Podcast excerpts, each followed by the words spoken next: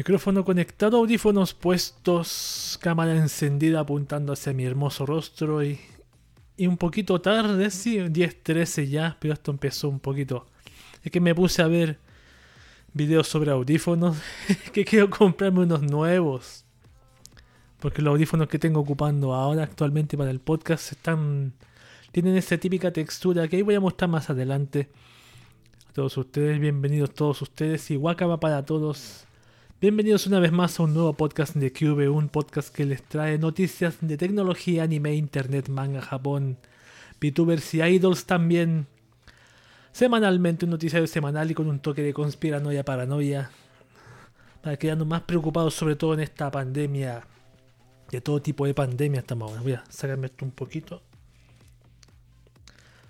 Claro, tal como le estaba contando, yo estaba buscando Quiero reemplazar estos audífonos que tengo acá que están bien gastados.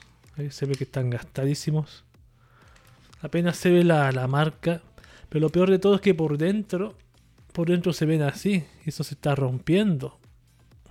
No tiene ningún... Mire, se está rompiendo como se ve horrible. Claro, los audífonos siguen funcionando. Ah, el otro, lo peor de todo, no es que sigan, siguen funcionando estos audífonos. Pues sabes que lo peor de todo esto es que estos audífonos se me rompieron de aquí. ¿No ves que esta tiene como un pegamento? No, no se puede distinguir. Están pegados con, la, con pegamento instantáneo. Porque si no, te tendría que realmente comprarme otros. O sea, no me durarían tanto como hasta ahora por ese, por ese tema. Tengo un pelo aquí, perdón. Pero quiero comprarme otro, quiero probar mejor calidad de sonido, no solamente para para usarlos en el podcast de Cube, para sino también para para escuchar música, escuchar videos de YouTube por la noche, escuchar animes. Por eso me interesa comprarme otros audífonos. Quiero escuchar mejor calidad de sonido, ya que estos audífonos son económicos. Vale, me costaron menos de de 10 euros, creo. Un poquito más de 10 dólares. Y hace uh, muchos años. Y puedo aprovechar que ahora puedo comprar. Puedo salir a comprar nosotros que estamos en fase 2 acá.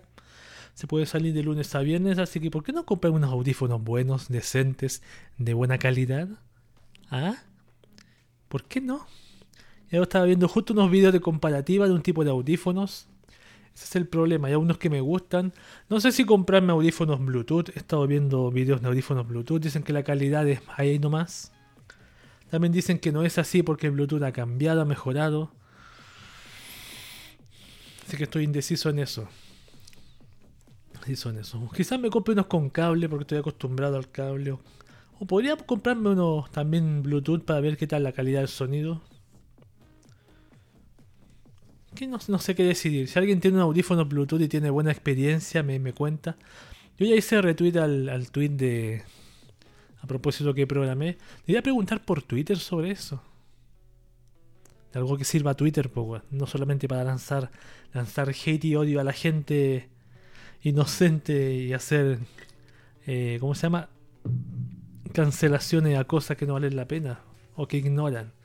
Con line de fondo aquí vamos a irnos a la pantallita que está acá. Vamos a, comenzar con las noticias. Algo tenía que decir que no me estaba acordando.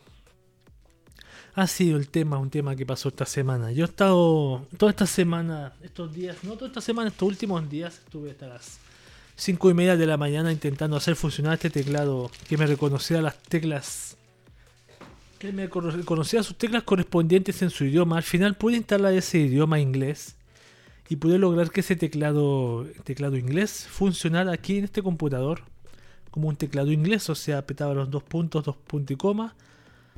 Aparecían los dos puntos, punto y coma. Pero cuando yo quería apretar la, hacer la letra ñ como lo hago en el notebook, no pasaba nada. Y cuando quería poner los acentos como lo hacía en el notebook, que también tiene teclado inglés y lo puedo hacer, no funcionaba nada. Entonces lo que me queda, tengo varias alternativas que quiero probar. Ejemplo, instalar una alternativa de software de ese, de ese teclado. Yo, porque yo sinceramente el tema del modding de teclado lo quiero hacer sí o sí. Tengo una, un PCB alternativo que tiene el que está hecho para español Es carísimo, es caro, pero si, tengo que comprar ese PCB para poder hacer los especiales de intercambio de switches, de modding de teclado en vivo y en directo por, por Twitch, lo voy a hacer. Voy a invertir en eso. Y... ¿Qué más? Así que en eso estoy. También la otra alternativa que tengo es probarlos haciendo una instalación en una especie de unidad virtual para ver si en ese proceso de instalación me reconoce ese teclado y su idioma y puedo colocar la letra ñ. Si coloco inglés internacional como idioma, como tengo acá en el notebook, porque el notebook que tengo yo acá tiene tiene teclado ISO, sí, pero no tiene la, la letra ñ. No tiene la letra ñ, es raro el teclado ese. Voy a ver la diferencia, a lo mejor, la diferencia de ese tema. Pero hay teclados que ven que PCBs que se venden con la, tecla ñ y, esos teclados que se venden con la tecla ñ de ciertas, ciertas marcas en Estados Unidos. Se pueden comprar. Lo malo es que hay una marca que me gusta mucho que no se puede, no, no lleva a mi país. Pero sí mediante Amazon. Eso es lo interesante. No puedo comprar en la misma marca en su sitio web, pero sí lo puedo hacer mediante amazon.com. Eso sí, es carísimo, es caro. Pero si lo ahí voy a analizarlo. Pero si lo voy a... Si no me funciona ya hacer una, una especie de instalación y que lo detecte y pueda poner la ñ no me quedaría alternativa que comprar ese. Y en ese hacer los experimentos. También voy a hacerlo acá también, en el teclado inglés. Pero yo quiero tener aquí en mi mesa, quiero aquí en mi mesa frente a mí un teclado 60% mecánico, weón. A mi gusto. Quiero uno así. Yo quiero eso. No, eh, buscar información de ese tema es que en este Linux, no sé por qué en este Linux no pasa, porque en el teclado, en el notebook lo puedo, en Windows 7 me lo reconoce como inglés. Y puedo colocar la ñ con al GDN y puedo colocar los acentos. Pero acá no puedo hacer eso, no sé por qué. Eso que he probado bastantes. He probado bastantes. ¿Cómo decirlo? idiomas y he pasado horas haciendo eso y buscando información y hasta ahora no me ha ido bien. Yo cuando logré hacer que reconociera que fuera un teclado inglés salté de alegría, salté de felicidad, pero me duró poco la felicidad al momento de darme cuenta que no puedo colocar la letra ñ, la ñ de ñandú. Bien, vamos a darnos un minuto de descanso para relajar mi boca y así empezar con las noticias de tecnología de una vez por todas. Así que vamos al descansito.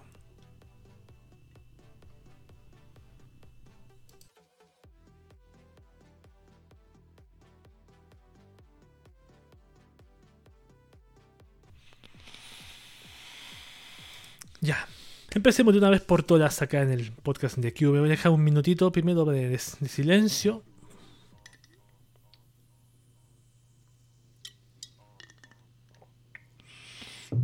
No fue un minutito, fue poco tiempo. Para dar inicio a la lectura de las noticias de tecnología acá en el podcast de QV. Vamos con la primera noticia. Facebook eliminó más de 18 millones de posts por desinformar sobre el COVID-19. Facebook inauguró su centro de transparencia en la que se conocerá mayor información sobre las políticas de la empresa, cómo se desarrollan y se actualizan debuta con el más reciente informe de estándares comunitarios de la compañía, viene de eliminar más de 18 millones de posts por desinformar sobre el COVID-19. El Centro de Transparencia es una respuesta a las críticas por la opacidad de la empresa de Mark Zuckerberg luego de un 2020 controvertido que incluyó la suspensión de la cuenta del entonces presidente de Estados Unidos Donald Trump. Continuaremos agregando más información y construyendo el centro de transparencia a medida que nuestros esfuerzos de integridad continúen evolucionando, explicó Guy Rosen, vicepresidente de integridad de Facebook. Según explica la empresa, los sistemas de inteligencia artificial están funcionando al encontrar y eliminar el 97% de las publicaciones con discursos de odio antes de ser reportadas por usuarios.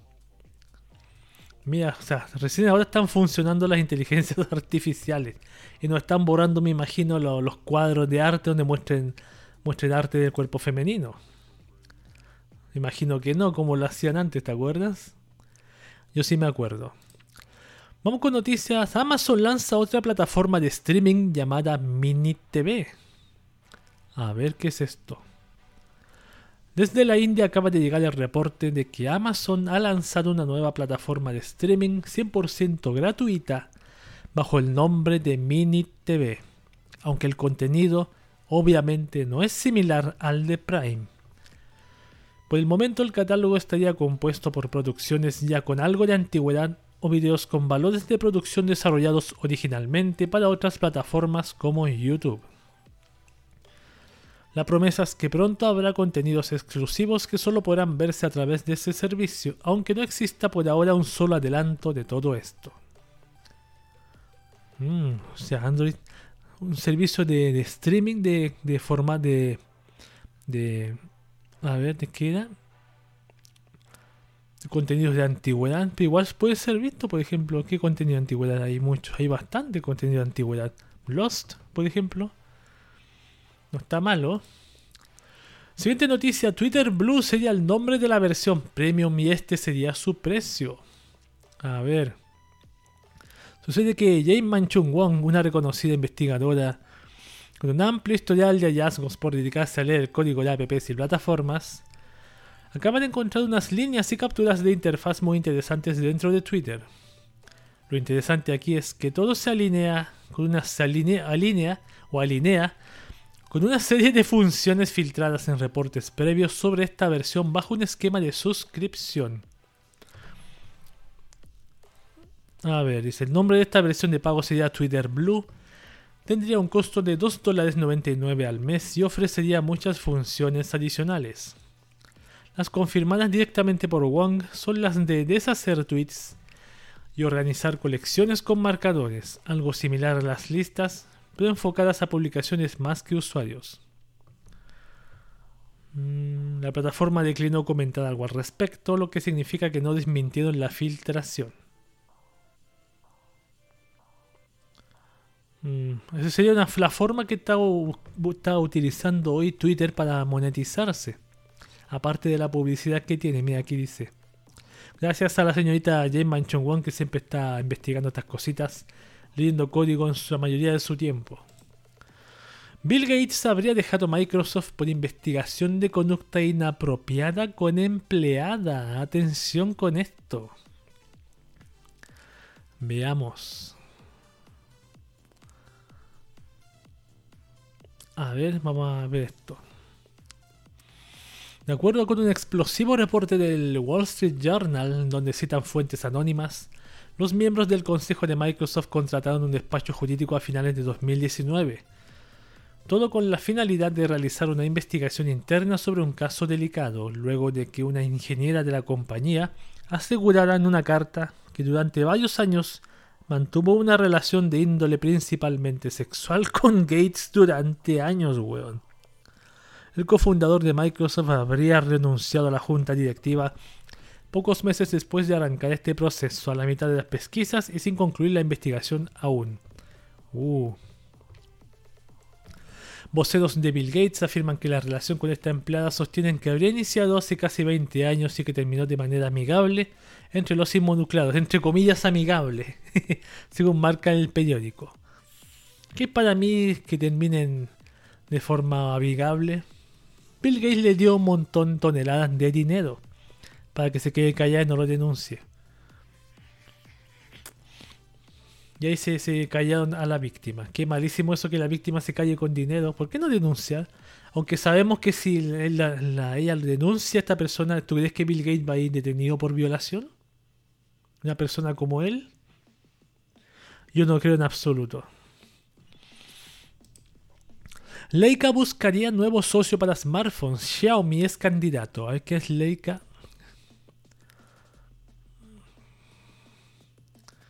Son un fabricante chino de teléfonos, veamos.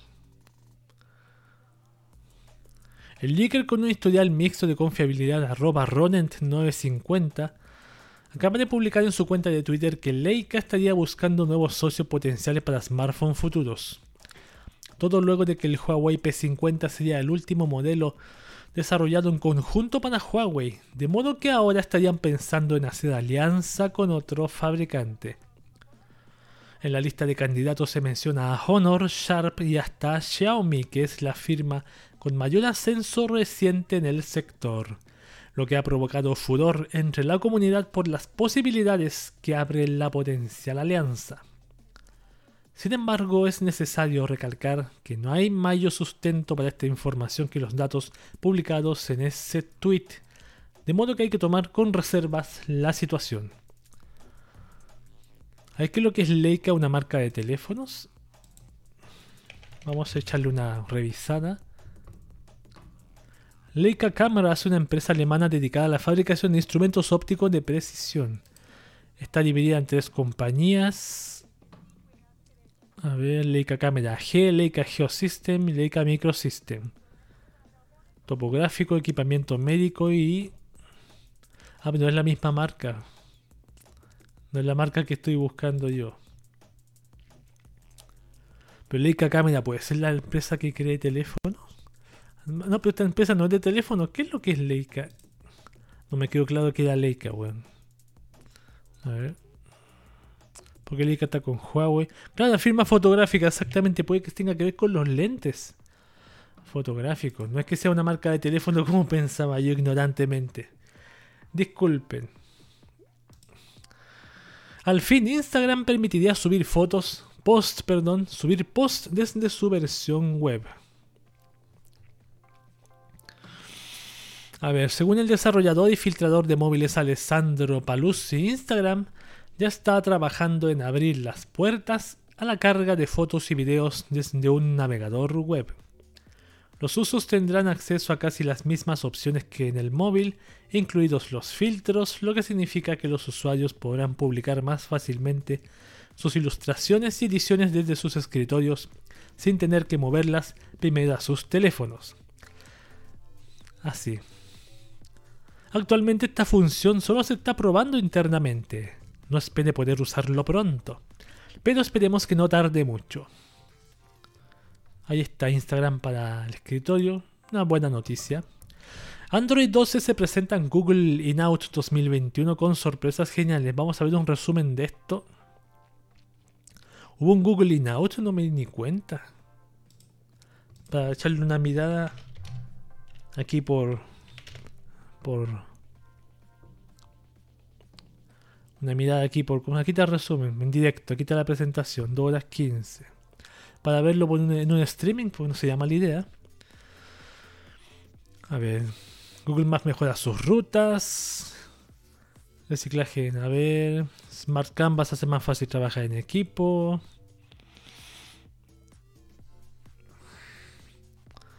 Hay más motos, hay más cositas. Tenga que ver con Google motor de búsqueda puede detectar, objetos en, imágenes. Google quiere que compres con ellos con Shopping Grab. A.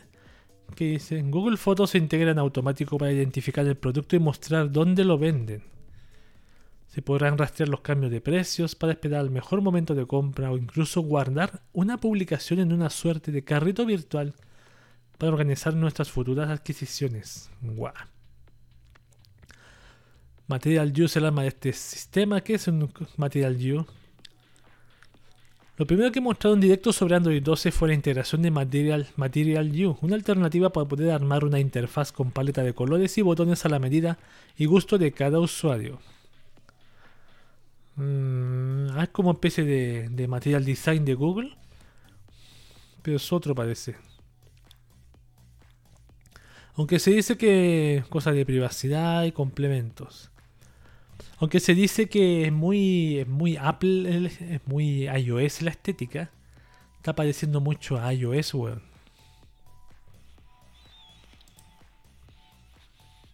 Y eso no me está gustando mucho. No me, está gustando mucho.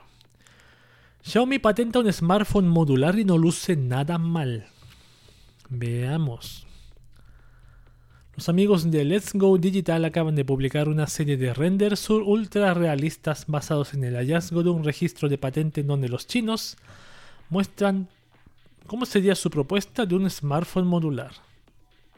Como podemos observar en las imágenes, este teléfono consta de tres módulos, el principal al centro que contiene la placa base y la configuración de la cámara. El segundo módulo que lleva la batería y el tercero de la parte inferior con los conectores y altavoces. El diseño de las ilustraciones plantea un módulo trasero con una cámara triple o de cuatro sensores que se intercalan según guste el usuario.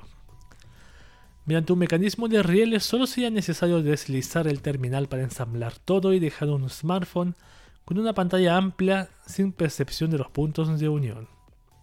Mm, no está mal. ¿Cuál fue la marca que hace tiempo intentó hacer algo como esto? Tú sacabas pues, la cámara, colocabas el puerto de audífono, después lo sacabas, ponías otra cosa. ¿Nokia? No me acuerdo quién fue que intentó hacer eso y no le fue bien. El proyecto fue fue a pique al piso. No tengo idea por qué. Bien, Microsoft, sigamos con más noticias. Microsoft Teams lanza su versión de uso personal y permitirá videollamadas de hasta 300 personas. Weón, qué impresionante. Una gran novedad que traerá Microsoft Teams de uso personal a sus usuarios es que se permitirá videollamadas de hasta 300 personas por un tiempo de 24 horas según The Verge. Esta función forma parte de una estrategia de Microsoft que ha decidido implementar en el lanzamiento de la versión personal de Teams. Esto quiere decir que la función no será permanente, al menos no en la versión gratuita. Con el tiempo las videollamadas pasarán a un límite de 100 usuarios durante una hora como máximo. Hasta el momento se desconoce cuándo entrará en vigencia esta medida. Imagina 300 personas por 24 horas, ¿Existen equipos de trabajo? Bueno, sí existen equipos de trabajo de 300 personas. De miles, por ejemplo, equipos de programadores. De programadores, perdón. Yo creo que me pero la cifra impresionante. Yo creo que es más para impresionar. Típica la app que dice, tenemos, podemos hacer videoconferencia con 500 personas o 100 personas. Pero ¿qué pasa con tu computador y tu teléfono? ¿Pueden soportarlo? Estoy viendo la estufita, por eso me doy vuelta. Bitcoin colapsa otra vez tras tweet de Elon Musk. A ver.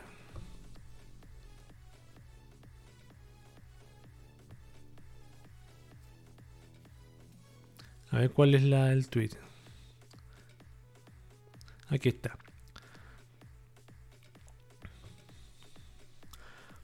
La suma y orden de esta sucesión de hechos parece apuntar a que había un stunt publicitario muy calculado para impulsar al Dogecoin y que, que algo salió mal. Lo suficiente al menos para que Musk comenzara a jugar con este mercado que es extremadamente volátil. Y es que el sujeto tomó su cuenta de Twitter para responder a una publicación especulativa de Crypto Whale sobre el futuro de esta criptomoneda en relación con Tesla Motors ejemplo, el tweet dice de Mr. Whale, los bitcoiners se abofetearán al próximo trimestre cuando descubran que Tesla abandonó el resto de sus posiciones en Bitcoin. Con la cantidad de odio que Elon Musk está consiguiendo no lo culpo. Es lo que marca la publicación a la que Elon Musk respondió con un corto y críptico en efecto, o I, indeed en inglés. Y eso fue suficiente para que en Bitcoin colapsara en picado durante algunas horas. Fue así como el valor de la moneda virtual pasó de su punto climático sobre los 65 mil dólares para caer hasta los 43 mil dólares, al menos hasta que Elon volvió a tomar su Twitter para aclarar todo. A ver.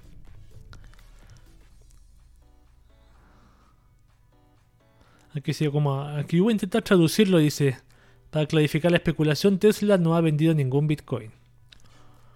Musk asegura que Tesla Motors no ha vendido ninguna de sus inversiones previas en bitcoins, lo que ha impulsado de rebote a la divisa para posicionarse en los 44.800 dólares. Y así, así va a pasar el tema. Musk va a lanzar un tweet y va, se va a bajar el bitcoin O va a subir o va a bajar el Dogecoin o va a subir el Dogecoin o el Dogecoin. No he comprado Dogecoin. Un día voy a comprar Dogecoin, voy a comentarlo aquí. Incluso voy a tener la monedita física aquí en mis manos, weón. Impostores a propósito, impostores se hacen pasar por Elon Musk y estafan millones en criptomonedas. Sucede que la Comisión Federal de Comercio de Estados Unidos, o, CT, o FTC, por sus siglas en inglés, acaba de publicar un extenso reporte en donde habla sobre esta clase de timos con criptodivisas como los que se realizaron en el hackeo a Twitter. Ahí conocimos, conocemos que los individuos entre 20 y 49 años de edad serían hasta 5 veces más susceptibles a ser víctimas de esta clase de artimañas con monedas digitales. En donde uno de los mecanismos más recurrentes es que algún estafador se hace pasar por una celebridad para poder obtener una transferencia de recursos con la promesa de regresarlo luego con sus respectivas ganancias. Lo curioso aquí es que Elon Musk sería el protagonista más habitual de esta clase de timos, ya que la FTC habría detectado estafas que acumulan un monto superior a los, a los 2 millones de dólares entre todos los casos reportados acumulados. Sin embargo, Musk representa apenas un fragmento de un escenario muy complicado donde los engaños ya han producido robos por más de 80 millones de dólares en total. Acuérdate que también se hacían pasar no solamente por Elon Musk, se hacían pasar por Bill Gates, por Jeff Bezos, por Kenny West y por otras celebridades. Ahí por Obama también, parece, por Obama también decía lo mismo. Barack Obama. Bitcoin continúa su derrumbe, China aumenta sanciones. Eso fue por, por, por culpa de Musk luego de que Musk anunciara que Tesla no recibirá más Bitcoin, las autoridades chinas aumentaron las sanciones contra las criptomonedas. Explica Reuters que el país prohibió que las instituciones financieras y las empresas ofrecieran servicios con las monedas virtuales. No solo sufre el Bitcoin, sino otras criptomonedas como el Ethereum y el Dogecoin o Dogecoin, cuyas pérdidas en la semana fueron superiores al 20%. Desde 2017, China ilegalizó el uso de Bitcoin con el fin de frenar el lavado de dinero. Sin embargo, el país es el que cuenta con la mayor minería de criptomonedas en el planeta. En fin, la hipocresía. Pero es normal si cuando baja Bitcoin pasan estas cosas, baja Bitcoin y las demás monedas también. Es como si tú tiraras una piedra en, un lago. Esas ondas que se forman afectan a, todo el lago, exactamente. Así pasa con este tema sufre una, una, una, una caída grave y las demás son perjudicadas. Un poquitito. Lo mismo la, el aumento. Es como si tuvieran más publicidad. Vamos, Windows 10 le pone fecha a la muerte de Internet Explorer. Oh, ¿Quién está vomitando? Nadie. Pensé que alguien estaba vomitando. Windows 10 le pone fecha a la muerte de Internet Explorer 11. Tal vez muchos no lo sabían, pero en realidad Internet Explorer 11 todavía podía ser utilizado por usuarios de Windows 10 con todos los problemas que eso implicaba. La compañía ha publicado una entrada en su blog oficial en donde anuncian que la versión para escritorio de Internet Explorer 11 dejará de ser compatible con sistemas operativos de Microsoft a partir del 15 de junio de 2022. Algunos podrán pensar que falta demasiado tiempo, sin embargo, la lógica de anunciar su muerte con tanta antelación tiene más o menos la misma lógica que con el uso de Flash. Ya que si bien muchos usuarios han dejado de depender del viejo navegador en sus hogares, su presencia en entornos laborales y de oficina sigue siendo vigente y constante. La intención obvia es que en ese margen de tiempo migren por fin a Microsoft Edge. Obvio, navegador supuestamente más nuevo. Yo nunca he usado Microsoft Edge ni lo voy a usar. Prefiero mil veces usar este navegador que estoy usando que es Opera. En un futuro Opera GX. O Firefox en su defecto. Quedan pocas cuatro noticias. Tener un iPhone te vuelve un esclavo digital de Apple según el creador de Telegram. Los amigos de New York Times han publicado un reportaje en torno al fundador y creador de Telegram, Pavel Durov, en donde se revelan algunas declaraciones explosivas en contra de Apple y lo que hace con el iPhone. A ver. Es hardware, este lo dice Dabel Pudov. ¿Se llama Dabel Pudov? Sí. No, Pavel Durov, perdón, me equivoqué. Se llama Pavel Durov. Dice, es, es hardware obsoleto y caro para clientes que permanecen atrapados en su ecosistema. Cada vez que tengo que usar un iPhone para probar nuestra aplicación de iOS, siento que vuelvo a la Edad Media.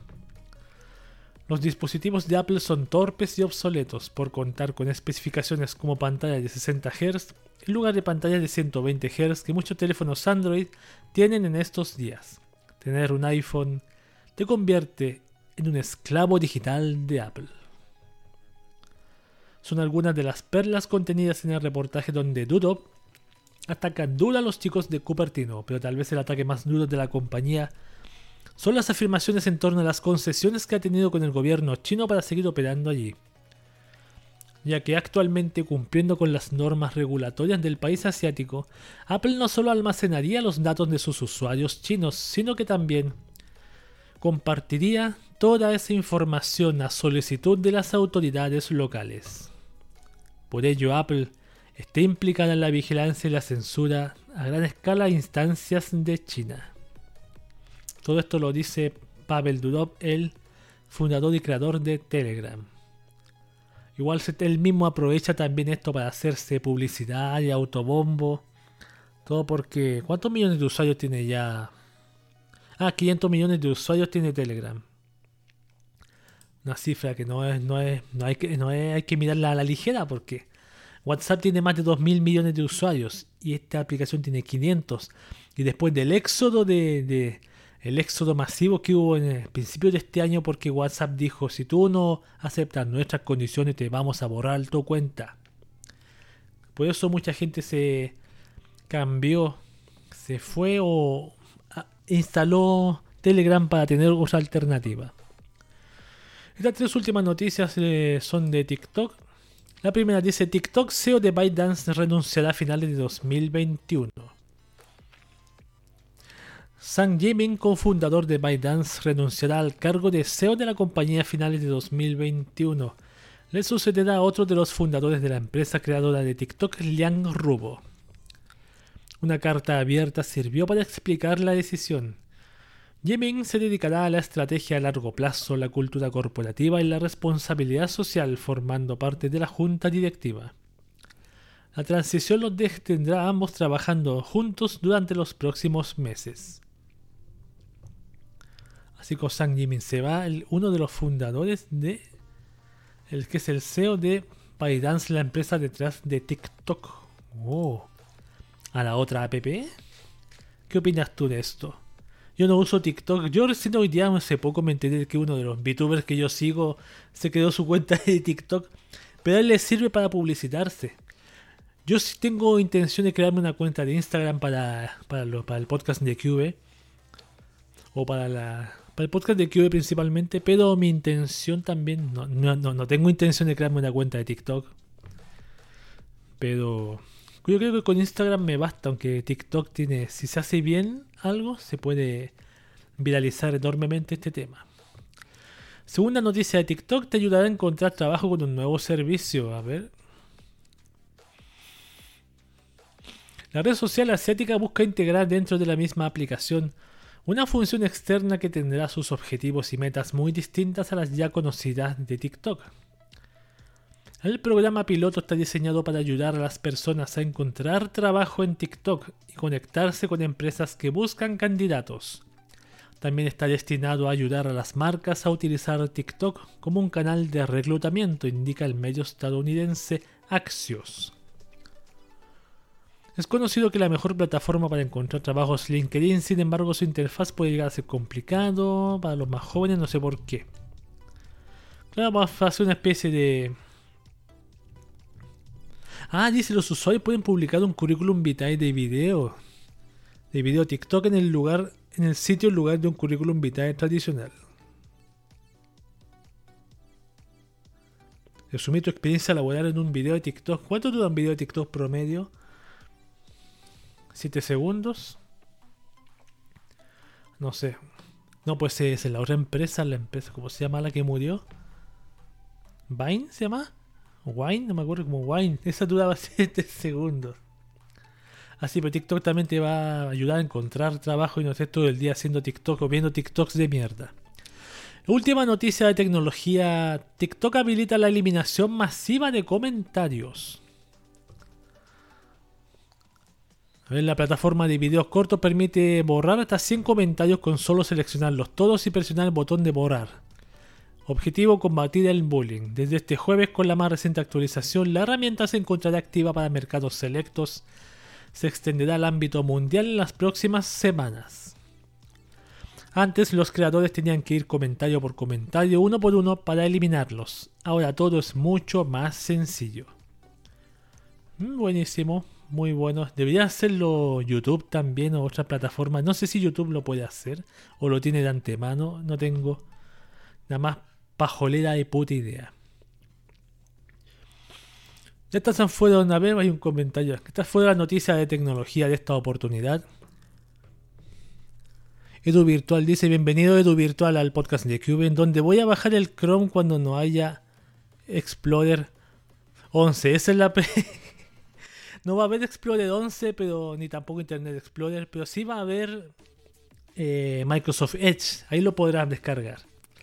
Eso es lo bueno, va a haber Microsoft Edge para que descargues Firefox o otro navegador.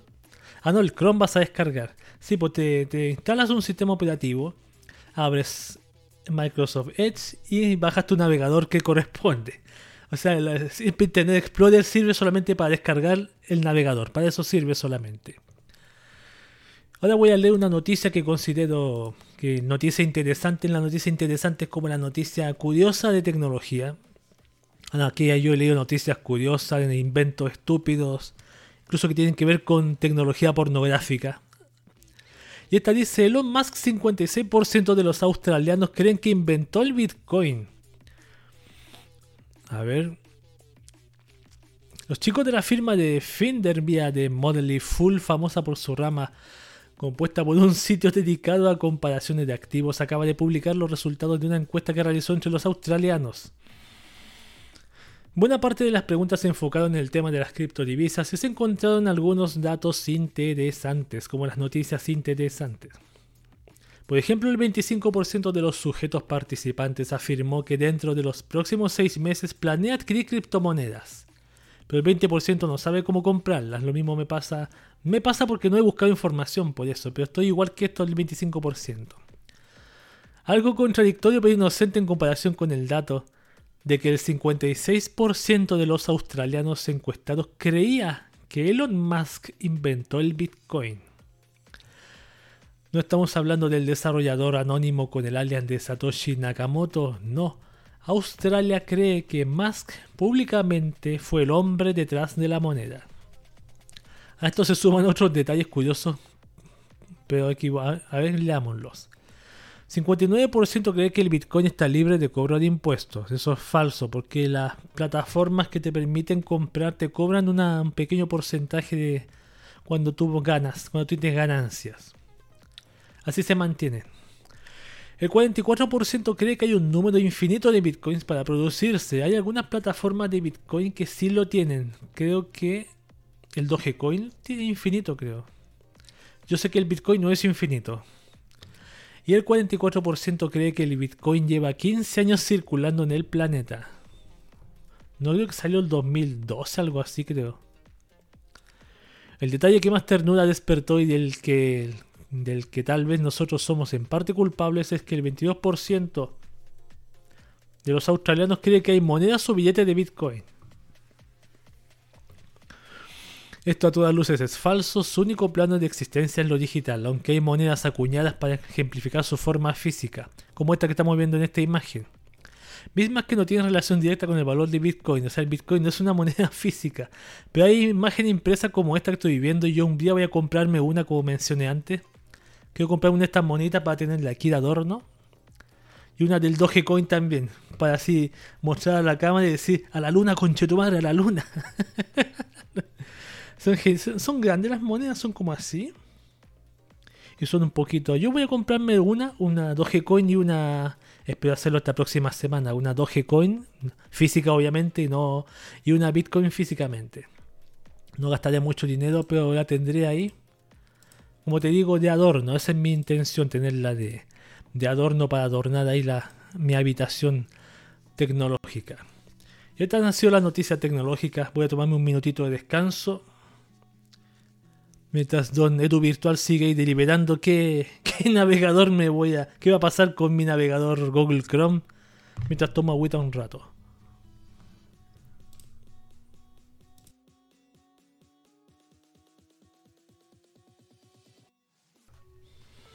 Ya. Vamos a seguir leyendo ahora las noticias de anime, weón. Noticias de anime generalmente son varios los estrenos que van saliendo de a poquitito de, de la nueva temporada que es el es julio la nueva temporada de anime, julio 2021 la temporada de verano 2021 en Japón. La duda no sé si se podrán bañar en el mar, yo creo que sí, se pueden bañar con mascarilla. Empezamos con los estrenos de la nueva temporada de anime que se viene, la temporada 2 de Late Back Camp, por ejemplo, estrenará una OVA el 28 de julio. Esto es una OVA, no es un anime, una, una serie, por ejemplo. Las aventuras de Rienzo Scooter seguirán en una nueva OVA que saldrá a la venta el 28 de julio con el tercer volumen de la temporada 2 de Lightback Camp en Blu-ray. Aquí hay unas capturitas, mira aquí están las chicas bien bonitas aquí. Hoy la segunda temporada no la he visto. No la he visto, se me había olvidado. A mí me gusta mucho este anime, bastante comfy. Pero este sí es un estreno de anime de, julio, dice el anime Peach Boy Riverside desatará la locura el primero de julio con su primer episodio. La web oficial de la adaptación televisiva animada del manga Peach Boy Riverside de Cool Cool Cool Kulkyush, Ninja y Yohane han revelado una nueva imagen promocional y confirmado que su estreno se producirá el día 1 de julio. ¿Se ve? ¿Se puede ver? Sí. A las 22 en Tokyo MX, emitiéndose a las 23.30 del mismo día en BS Fuji. O Fuji, ahí está la imagen. Que alguno de los personajes. ¿Alguna conocida? Ajá. Yurika Kubo, esta es la chica de de Love Live, la que hacía de Hanayo, la Hanayo de Love Live, aquí está. Está haciendo la voz de esta chica. Hace rato que no la veía en. haciendo. trabajando entre comillas. A ver cuáles son las otras. Naoto Llama. La Mao. Uy, la Mao sale cuántas veces. La Mao como sale como esa mina, esta la Mao sale como en tres animes por temporada, weón. Esta sí que tiene trabajo. Igual que la Oyuki también. A ver, veamos de qué trata este anime. Este es el Peach Boy Riverside. Veamos de qué. Voy a leerle la sinopsis. Y me cuenta Edu qué tal le, parece, le gusta o no le gusta.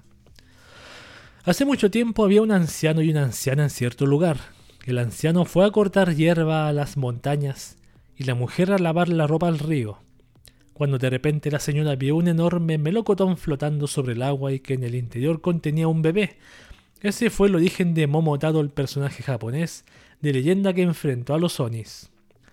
Pero esa historia oculta mucho más, y si en lugar de un solo melocotón hubiera muchos más, mucho después de que Momotaro acabase con los demonios que amenazaban su hogar, los demonios seguían azotando otras tierras, así que Momotaro se hizo a la mar. A la mar. Yo me acuerdo que hace tiempo salió un anime de esto mismo, la leyenda de una... Me suena muy familiar, pero era más Echi, tenía... la chica era más Echi la que la que aparecía ahí. Si sabes a lo, que me refiero, que además Eche. Vi solo un capítulo de ese anime, nada más. Otro de los animes que se viene para julio es Kanoyo Mokanoyo, presenta, que se estrena el 3 de julio en la madrugada. A ver, veamos. El anime Kanoyo Mokanoyo Girlfriend Girlfriend finalmente reveló cuáles sean los artistas encargados de interpretar su opening. Ya. La serie se estrenará el 3 de julio a las 2.25 dentro del bloque Animeism de MBS y TBS, emitiéndose posteriormente en BS-TBS. 2.25 en la mañana, weón.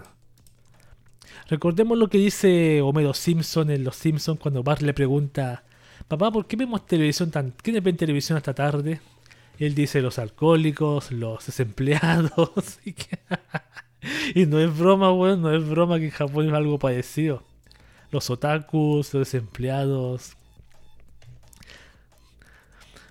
Ya, vamos a ver de qué trata este anime Kanoyo Mokanoyo, que se viene para julio. Naoya es un estudiante de primer año de preparatoria instituto que finalmente reúne valor suficiente para declarar su amor a Saki, la chica que le gusta desde hace mucho tiempo.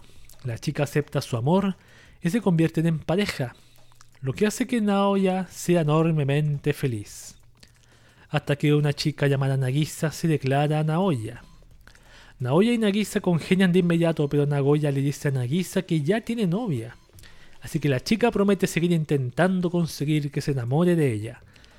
Es entonces cuando Naoya lanza una propuesta peculiar, hablar con Saki para poder conseguir su permiso para salir con ambas a la vez. Aunque Saki al inicio duda, acaba aceptando la propuesta. Weón, qué, qué interesante. El chico sale con dos al mismo tiempo. Imagino que sean estas dos de acá. Yo había leído esa sinopsis antes, así que no creo que deba volver a leerla porque ya tiene su fecha 3 de julio, así que no la volveré a leer porque ya ya cuando el anime tiene fecha de estreno ya la leo y ya no las vuelvo a retomar. Buenas, Mako Sensei, gracias por pasarte por acá. Muy buenas también para usted, caballero. ¿Cómo va el kawaii? ¿Cómo va el dinero? ¿Cómo van las inversiones? Imagino que bastante. Bastante debe ser bastante grande, así como una hora diaria viendo videos en kawaii debe ser a la larga, a la larga sí va a ser rentable, pienso yo. Vamos con el siguiente anime que, es, que se viene para julio. That Time I Got Reincarnated as a Slime, fecha para el 6 de julio, el regreso de su segunda temporada. ¿Pero no tuvo segunda temporada ya? Ah, no era como una especie de temporada como alternativa, me acuerdo. Era como un como un relleno entre comillas. Mm, a ver cuándo vuelve este anime. ¿Dónde está la fecha, weón? Que se regresará el día 6 de julio, que es cuando se emitirá el primer episodio a las 23 horas, hora japonesa en Tokio MX. Crunchyroll también te emitirá la serie, pero mientras tanto te recordamos que ahora mismo puedes disfrutar de un spin-off de Slime Diaries. Ese es el que estaba hablando, el spin-off en el cual puedes seguir la vida diaria de Rimuru y sus amigos de Tempest. Yo no he visto este anime, bueno, hay muchos animes que no he visto, perdón. Incluso la semana pasada pensé, yo tengo que ver anime, weón, tengo que ver anime tal hora, pero no, no lo logro, se me, se me va, se me va la, la hora, weón. Incluso me estoy dando cuenta que creo que la única hora en la que puedo ver anime es en la madrugada, weón. Como un sucio y asqueroso otaku, weón. Y somnoliento otaku. ¿Hay más estrenos aquí?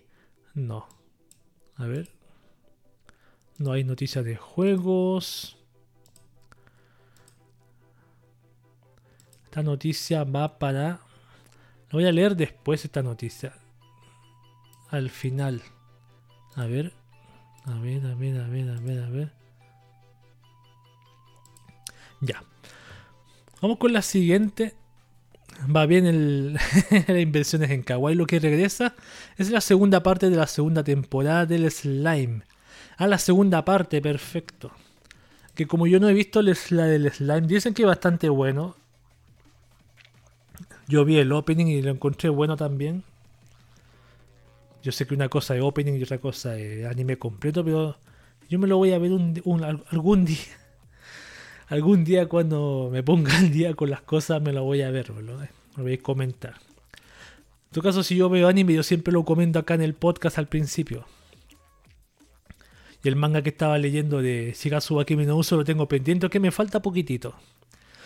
Kimetsu no Yaiba Mugen Gen superó los 40 millones de dólares en Estados Unidos. Weón, estas películas han ganado cualquier cantidad de yenes, weón.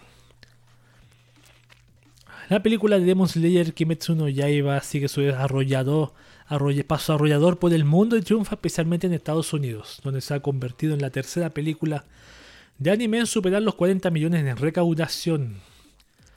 Además, la película es la más taquillera de 2021 en Corea del Sur e incluso rompió otro récord en Japón en su semana 31. Date cuenta, lleva 31 semanas en Japón. A ver, son...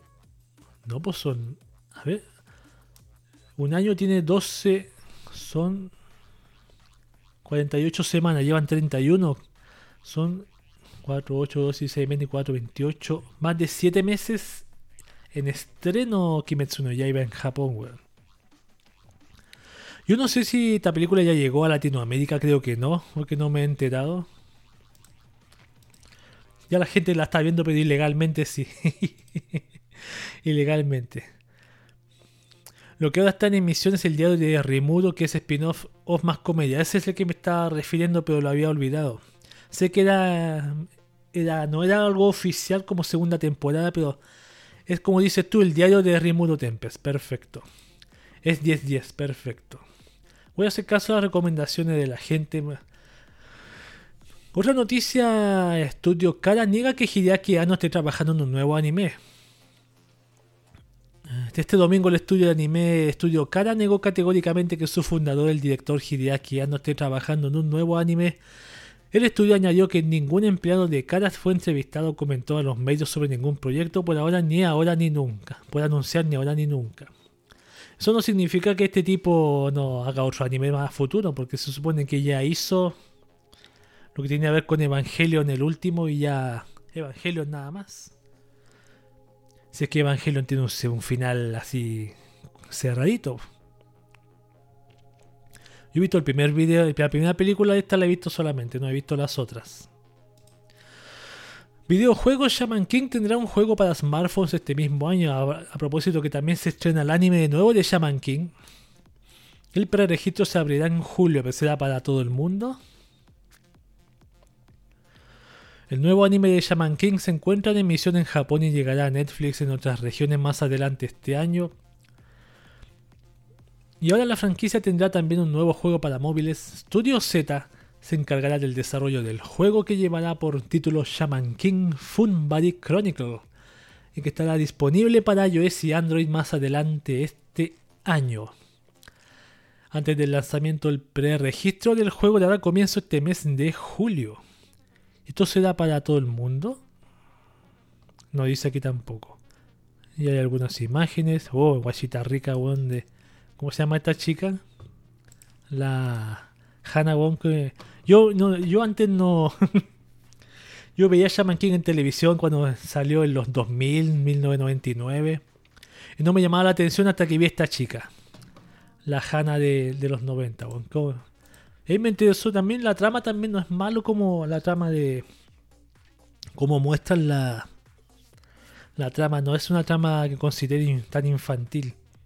No es infantil tampoco. A ver... La posibilidad de que salga de Japón está en el futuro. Mm. Pero tendría que ser en inglés. ¿Tú jugarías ¿Alguien jugaría el juego de, de Shaman King? Considerando que hay tantos juegos para tener en el teléfono, weón.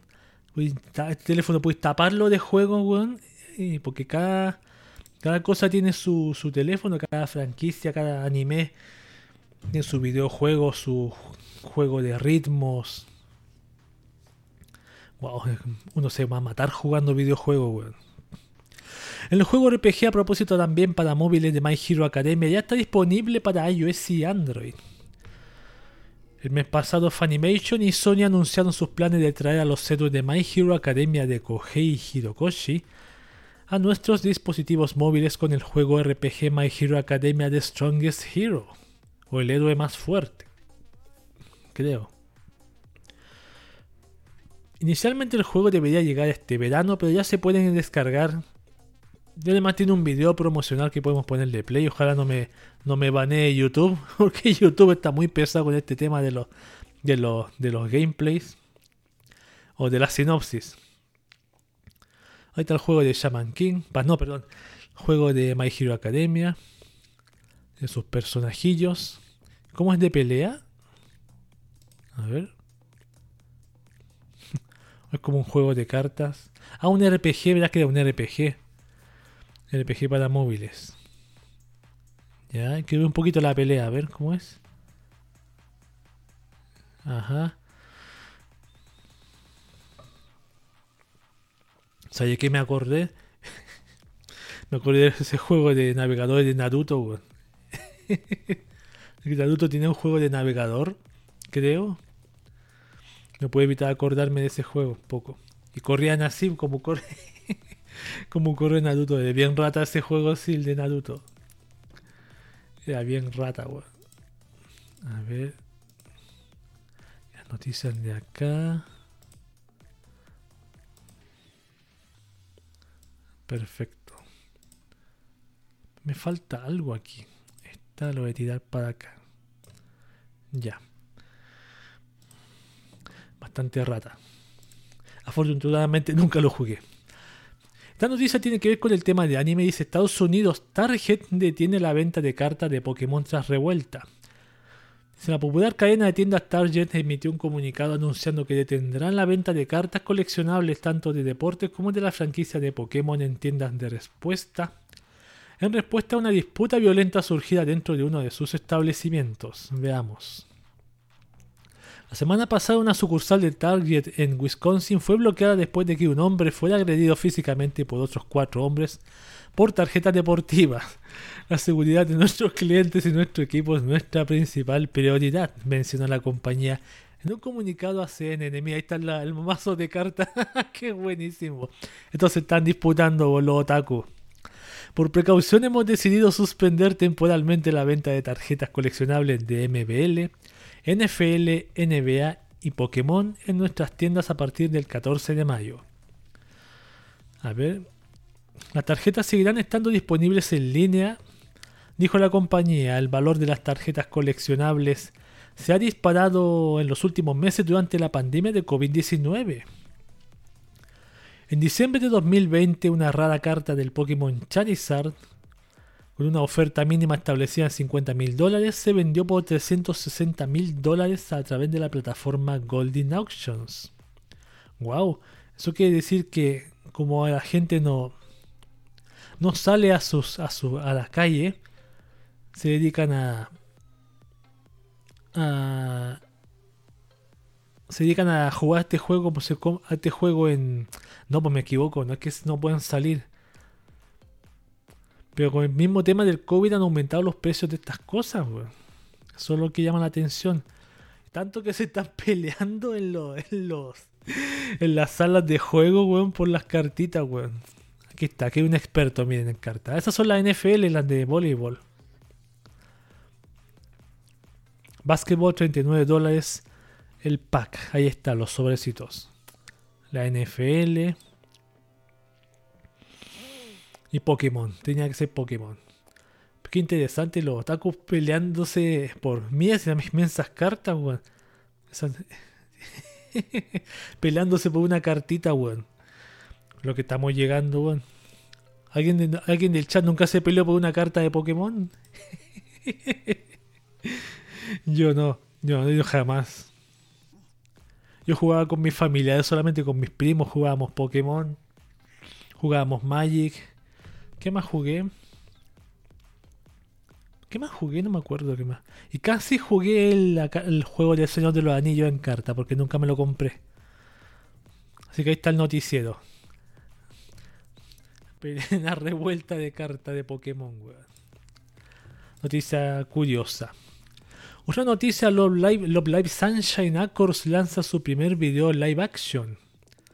Tal como había sido anunciado previamente la franquicia multimedia Love Live, no sé si ponerle play esta guapo porque YouTube me ha mandado a la mierda. Había anunciado que el proyecto Love Live Sunshine tendría su primer video promocional live action, contando con las actrices de voz del grupo Accords. Dicho video fue publicado finalmente y cuenta con el tema musical Dreamy Color. Aquí estamos viendo parte del video, las chicas de Accords estos videos de un proyecto que incluye también el lanzamiento de un CD, ya. Pero esto significa que va a salir el mismo anime hecho hecho con personas reales, con las actrices, o va a ser un anime distinto de Sunshine con la misma actriz, no entiendo eso. Por aquí se ve que la tiene la misma sinopsis. ¿Para cuándo sale esto? Mm, un video solamente, no dice para cuándo. 2021 saldrá para este año. Vamos a ver si sale para este año. A ver qué más hay más adelante. Están bailando y cantando como siempre. Ahí está Johannes. O Yoshiko, que es lo mismo. Esta Sura. se me olvida el nombre de Sura. ¿Cómo se llama la Sura? Las que dice Sura. Esta Rubí. Esa debe ser Rubí, pues. Imposible no distinguirla, weón. ¿Cómo se llama Sura, weón? La que dice Sura. Ah, no me acuerdo. No me acuerdo, weón. A ver.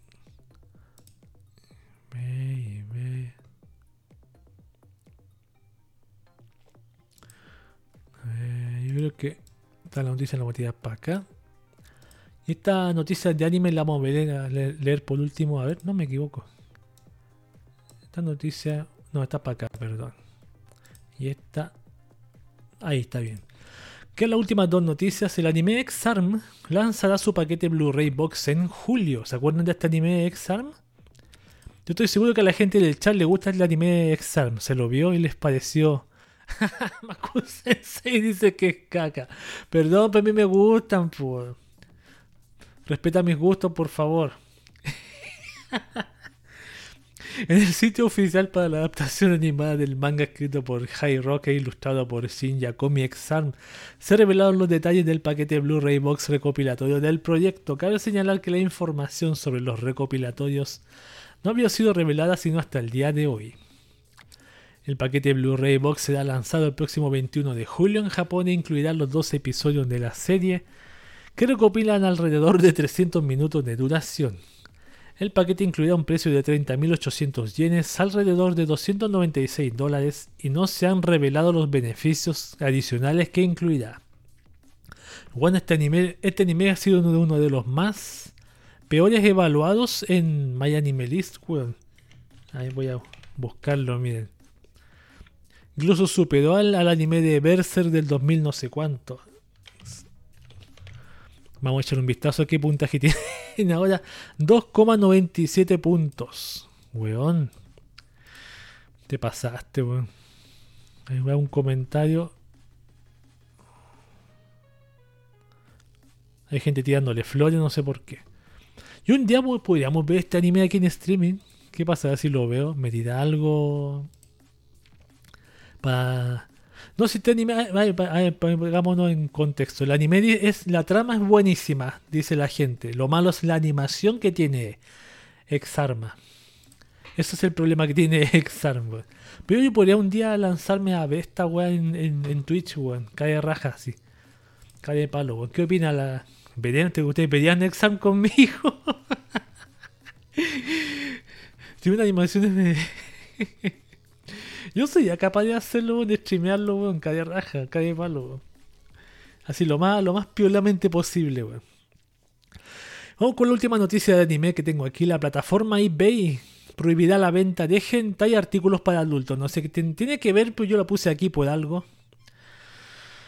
Dice, en un aviso enviado a los vendedores en su sección solo para adultos, la plataforma eBay anunció que a partir del 15 de junio de 2021, el próximo mes, esa sección se cerrará y los artículos que cumplan con su definición de materiales de orientación sexual estarán prohibidos en el sitio.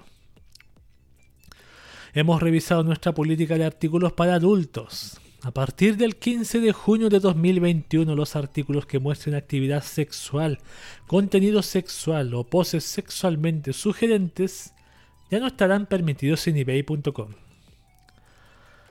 A ver, cualquier artículo que quede en la sección solo para adultos comenzará a eliminarse a partir de esa fecha, aunque se puede permitir que ciertos artículos limitados se vuelvan a poner en venta en una sección diferente si cumplen con ciertas pautas. A ver, está prohibido, dice, elementos que contienen material sexual explícito. Contenido sexual, poses provocativas, genitales o actividad sexual. Anime sexualmente explícito, atención. Cómics, libros, películas, animación, manga, hentai y yaoi. Oh, todo eso se fue a la mierda, weón. A ver. Se permitirá la inclusión de las siguientes publicaciones específicas en la sección revistas del sitio, siempre que la lista no contenga imágenes de desnudos o contenido explícito, Playboy, Playgirl, MyFair y Penthouse. También el arte desnudo se puede incluir en arte. Todo esto por el bienestar sexual, wow, qué montón de, de, de esto. Este, eBay es de China, weón. o de Rusia, weón. Parece que fuera de Rusia o de China, weón. Qué interesante que todo eso va afuera, weón. ¿Dónde va a irse entonces todo este material? ¿A Amazon? El hentai, las revistas. Las revistas Minami, weón. ¿Dónde va a ir todo eso? Bueno, son sexualmente explícitas, pero pueden considerarse... Aquí dice anime sexualmente explícito. Entonces, entonces si yo compro la revista Minami por eBay, por ejemplo, no voy a tener problemas. No la compro, obviamente. Me gustaría comprarme una así. Una revista. sí. Una revista. No, no quiere ver Maku Sensei Exam conmigo. Pucha, qué malo. Igual lo voy a ver. La voy a ver. Igual la voy a poner en, en, Twitch. Pues van a ver, van a ver los lo, weones, Y cuando. voy a, estoy pensando en verla, porque hay que salir de la duda. La gente dice que es mala, que la cosa es que comprobarlas en la vida, no quererse los rumores, aunque las revistas lo digan. No, yo soy de comprobar las cosas, viéndolas. Así con eBay, malísimo por eBay, porque esté prohibiendo todo esto y se está volviendo como si fuera Australia. En Australia están cortando todo esto de de los artículos artículos pornográficos y todo este tipo de cosas. Pero eBay de dónde cada región tiene sus leyes, sí sé, pero esa noticia es como general. A ver, porque, mira, dice, no dice de, qué país, dice la plataforma eBay. O sea, puede que sea mundial. A ver, veamos, porque eBay es como Amazon que tiene un Amazon de Chile, uno de Argentina, ¿no? Claro, ¿para qué el Amazon, el eBay de Chile? Voy a hacer clic en ese mejor. El, el, el. A ver si busco Gentai que aparecerá. Gentai. Sí, sí, está. Aquí está, por ejemplo. Y todo esto que estamos viendo aquí, el día 15 de julio, se va a ir al cementerio. Me hago calcomanía Gentai. Wow. Uy, tan barata, weón. Mira esta figura. Polera Gentai. Estas poleras hentai, weón. Claro, pues mira, están metiendo mano a la chica. Ya, hay bastante. Todo ese material que estamos viendo se va a ir a la, al basurero. Weón. Qué pena, qué lástima. Perdón, no puse la, no puse la pantalla. Voy a buscarlo de nuevo porque no se veía. Discúlpenme, me equivoqué. Me equivoqué. Ahora voy a poner de nuevo la, pantalla. Aquí, ahora se ve, esto sí. Voy a escribir gente ahí acá. Y ahí está, esto es lo que se ve. Y todo esto que estamos viendo va a desaparecer de la plataforma de... Porque dice... Dice eBay, mira esta, este poledón. Es poledón ahí. ¿Te das cuenta? Figuritas, todo eso va a, va a desaparecer por lo que dice este artículo. Sí, pues dice eBay, no dice eBay de Estados Unidos, de Australia, no. Es el eBay es que está poniendo este del bienestar sexual. Es de eBay, así que no, no hay más remedio que cambiarse de plataforma nomás. Amazon no sé si lo, lo tiene o no tengo idea cómo Sé que cada región tiene sus leyes, pero si la plataforma mundial decide no poner hentai, no hay más que hacer, pues. No se puede hentai, no se pone hentai, fin. Ya voy a descansar un ratito, porque tengo la tomar un poquito de agua y volvemos con las noticias de de Japón como ya todo. Esas son las que vienen ahora.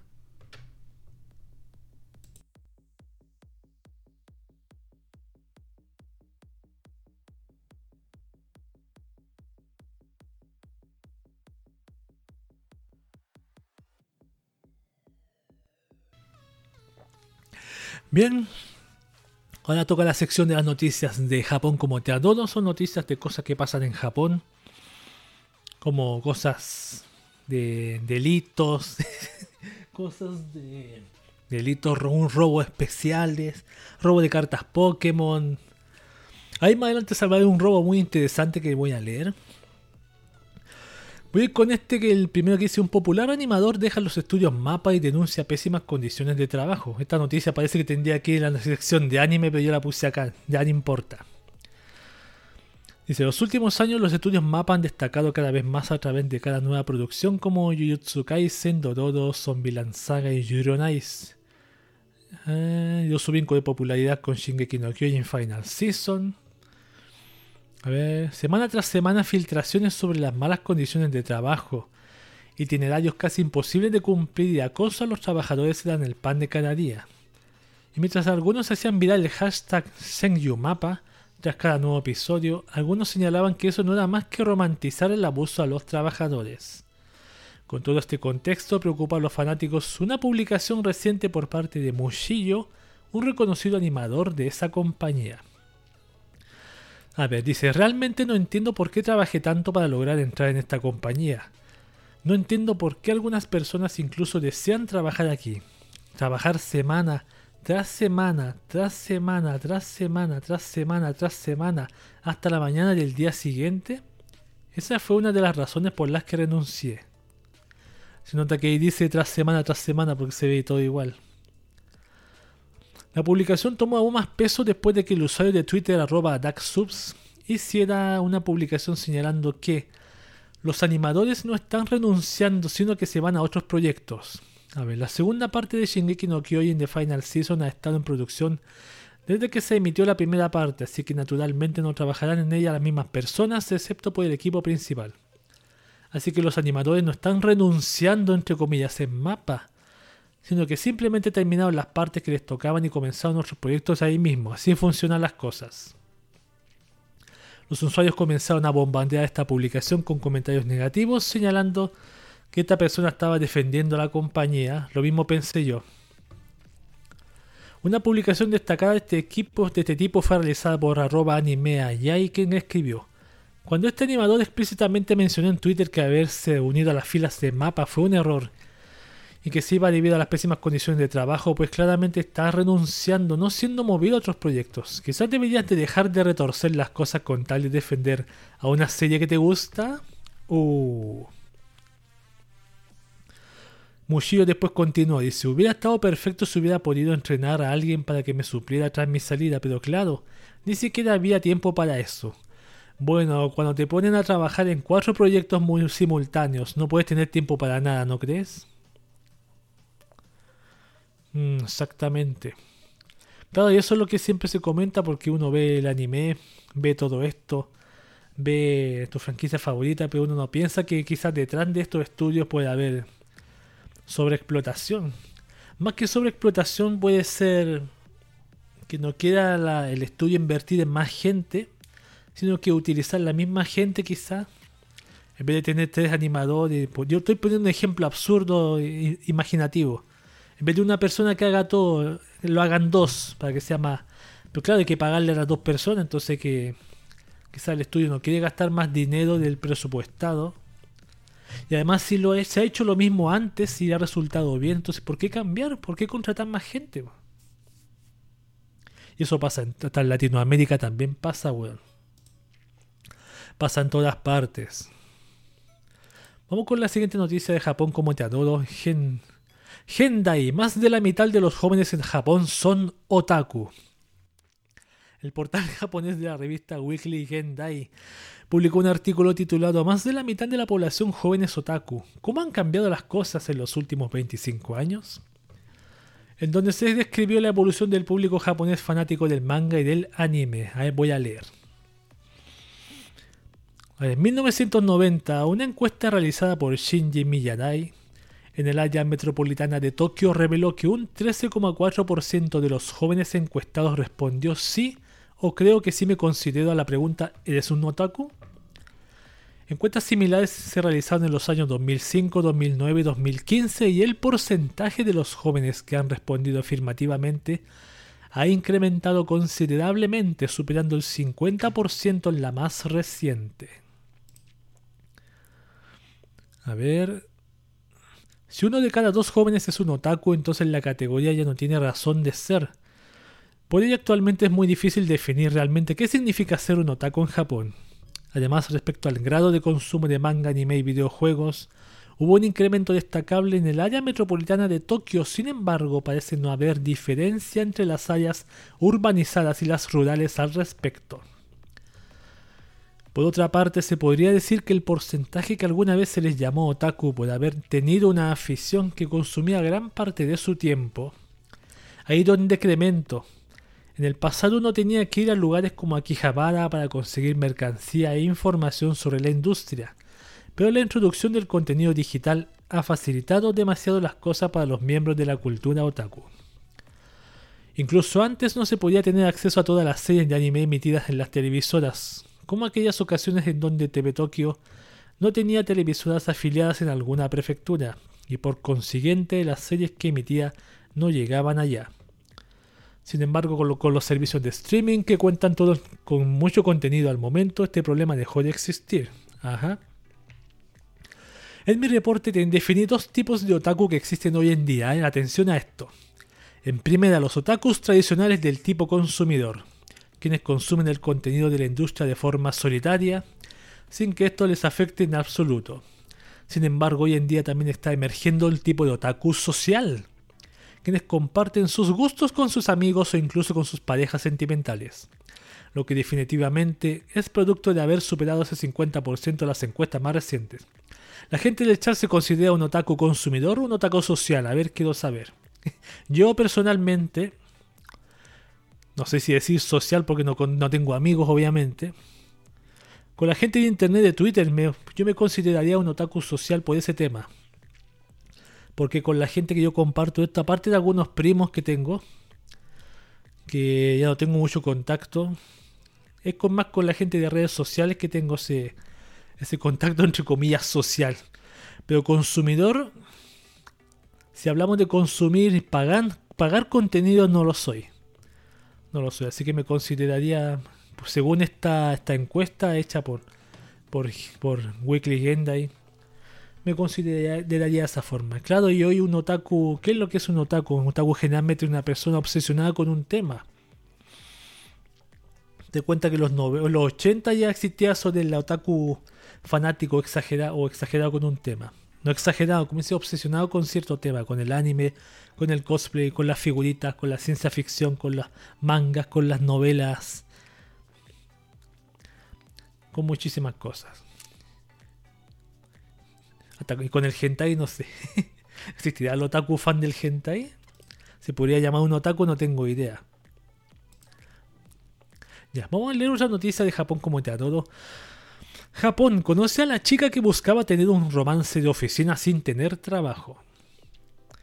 Mientras que en algunos países a la gente le gusta mantener su vida profesional y romántica completamente separada, en Japón no hay escasez de personas que encuentran el amor de su vida entre sus compañeros de trabajo. Para muchos trabajadores de oficinas solteros la idea del Shanai Renai o romance de trabajo es atractiva e idealista, como una pareja que puede verse con frialdad y competencia manejando los desafíos de su trabajo, con una mirada secreta mutua o una sonrisa sutil que pone un brinco en sus pasos hasta que están fuera de la oficina y pueden ser más abiertamente afectuosos. Desafortunadamente el deseo furtivo de la usuaria japonesa de Twitter Linen Kuramochi, arroba Linen Kuramochi, de tener un romance de oficina tuvo un inconveniente. Sin embargo, el problema no es que no tenga novio, el problema es que ella no tiene trabajo. Pero no hay ningún obstáculo que el poder del amor no pueda superar, por lo que Kuramochi descubrió cómo hacer realidad su sueño de un Shanai Renai. Puede que no tenga trabajo, pero sí tiene ropa de negocios, como el traje que usó en la ceremonia de ingreso a la universidad. Claro, yo la veo a esta chica ahora y dijo, es una oficinista. Y usa medias de oficinista, ropa de oficinista. Incluso tiene su, identificación de oficinista. Sigamos leyendo.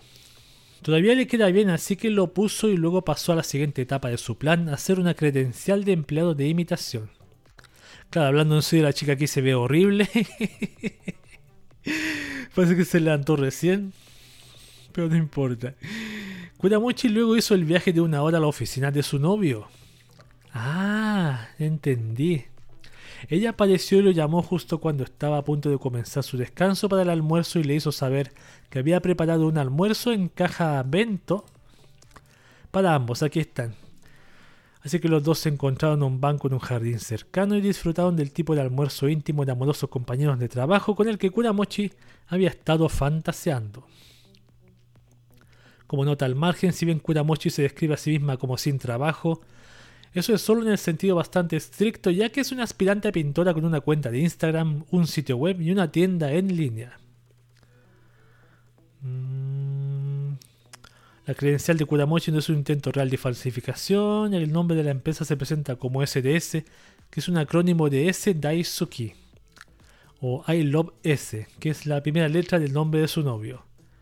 Perfecto. O sea, lo que me quiere decir que esta chica, como no tiene un, un romance de oficina, no trabaja en oficinas, quiso simularlo, simularlo con esto.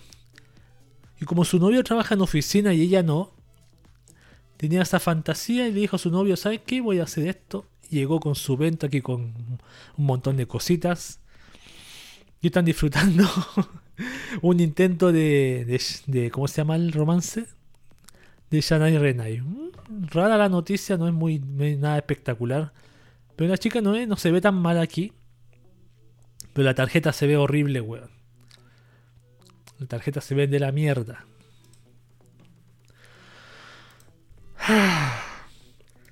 Vamos con la siguiente noticia de Japón como te todo. Japón la conmovedora historia del dueño de un gato enfermo y la venta de su automóvil.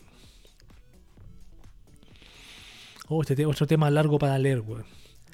Las mascotas y los automóviles son dos cosas con las que la gente forma un fuerte apego. Pero cuando tuvo que elegir entre ellos un usuario de la plataforma de subastas Yahoo Japan Auction, que se hace llamar Lace, se puso del lado de su gato, de nombre Silk.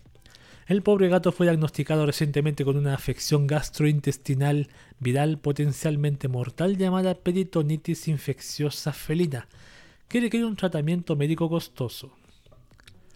Con las facturas del veterinario acumulándose, Lace decidió recaudar dinero para el cuidado de su gato subastando su Toyota Supra 1989, del cual es propietario desde al menos 1993. Ya no tenía ninguna intención de vender el automóvil, explicó, pero a mi gato le diagnosticaron PIF. Luego comenzó a correr la voz en las redes sociales, ya llegaron algunas ofertas hasta que alguien que vive cerca de Leis en la prefectura de Osaka se comunicó con él para preguntarle si podía venir a ver el automóvil y le comentó que mientras estuviera en buenas condiciones iba a comprarlo de inmediato por el precio de lista.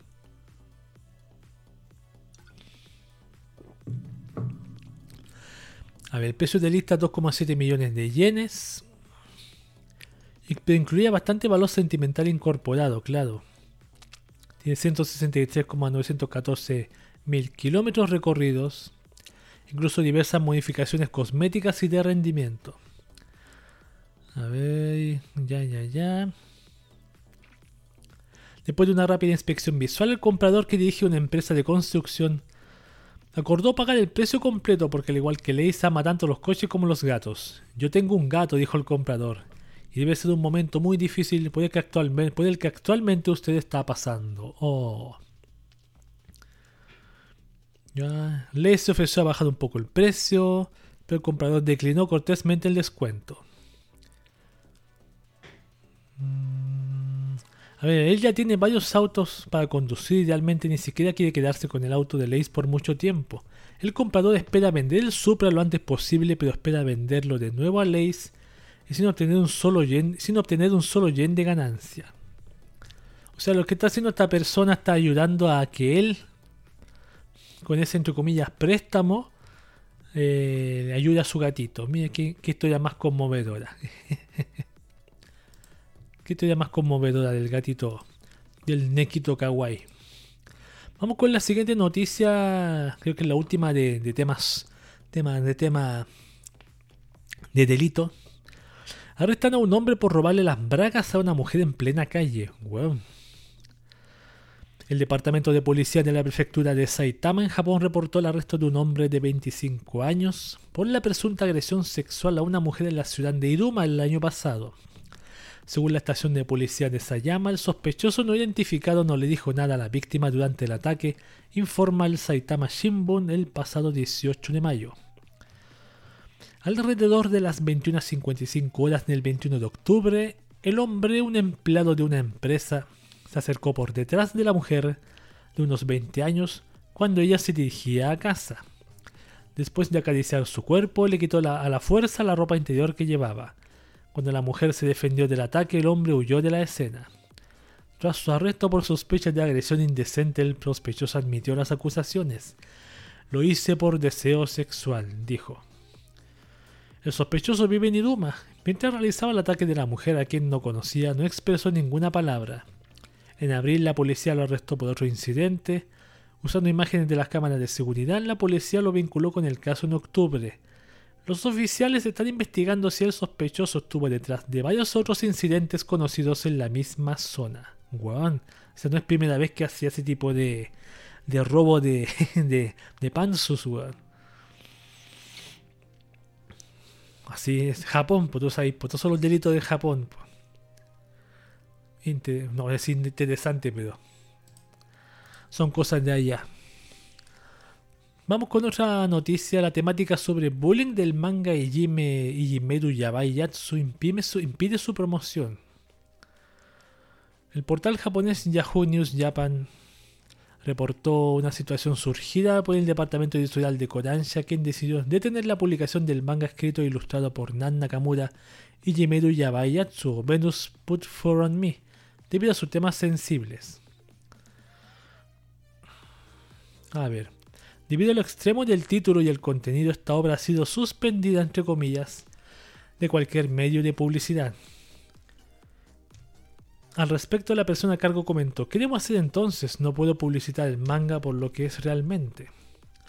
La historia es descrita como sigue, a ver veamos. Nakajima estaba gobernando a la clase como un abusador. El sujeto de la intimidación es una chica frágil. Shirasaki-san. Llegando a la violencia, todos los días eran horribles. Todos en la clase fingen no verlo. Si intentan detenerlo, se dan el próximo objetivo. Nakajima se involucra en la intimidación como si estuviera poseído. Estaba claro que algo andaba mal. ¿Por qué hace actos tan brutales? La verdad detrás de todo es terrible. Cuando el primer volumen recopilatorio fue lanzado en... ¿Qué esto es del, del manga? A ver. La sinopsis, mira aquí se ve. Cuando el primer volumen recopilatorio fue lanzado en febrero de 2019, el departamento editorial señaló, recibimos quejas inmediatamente después de que publicamos una imagen del primer capítulo y nos suspendieron la cuenta de Twitter por un tiempo al respecto del volumen más reciente señalado. En esta ocasión nuevamente publicamos un video promocional en Twitter para este manga y recibimos nuevamente comentarios negativos y reportes. A ver.